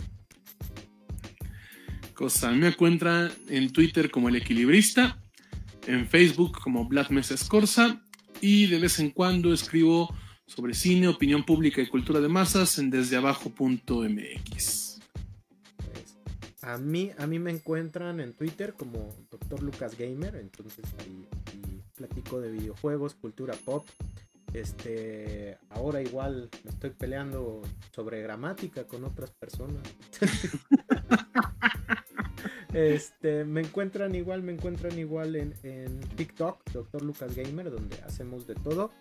Me teníamos pendientes hacer el unboxing de Gatúbela y del pingüino de McFarlane, entonces ya lo vamos a hacer. Y por ahí alguien me dijo que si podía hablar del nuevo disco de los Red Hot Chili Peppers, entonces este, vamos a... Ya lo estamos terminando para hablar del, regreso de, John Frusciante con los, con los Chili Peppers, ¿no? Y ver si... ¡Otra vez! Ya, ya es su tercer regreso con los Chili Peppers. O sea, este, esta sí es una, este sí es un amor apache, ¿eh? Es un amor tóxico, güey. Sí, sí, sí, una cosa tremenda. Pero bueno, ya estaremos hablando un poquito de eso. Este, y pues, eh, pues ya. Ah, sí, también, este, Suma TV me encuentran ahí conduciendo un programa llamado Kinésico de cultura pop. Entonces, si se pueden dar una vuelta por Suma TV, canal 13.1 señal de Hidalgo, o en Suma TV, suma.tv UAH, ahí, ahí nos pueden ver eh, las repeticiones, entonces este, y ahí también promocionamos ñoñoteca, entonces se pone bastante cool la cosa. Pues bueno, esto ha sido ñoñoteca, episodio 14, el episodio de Will Smith. Nos vemos la próxima semana. Hoy, hoy, este, se retira un actor, pero comienza, comienza su leyenda. Cuídense mucho.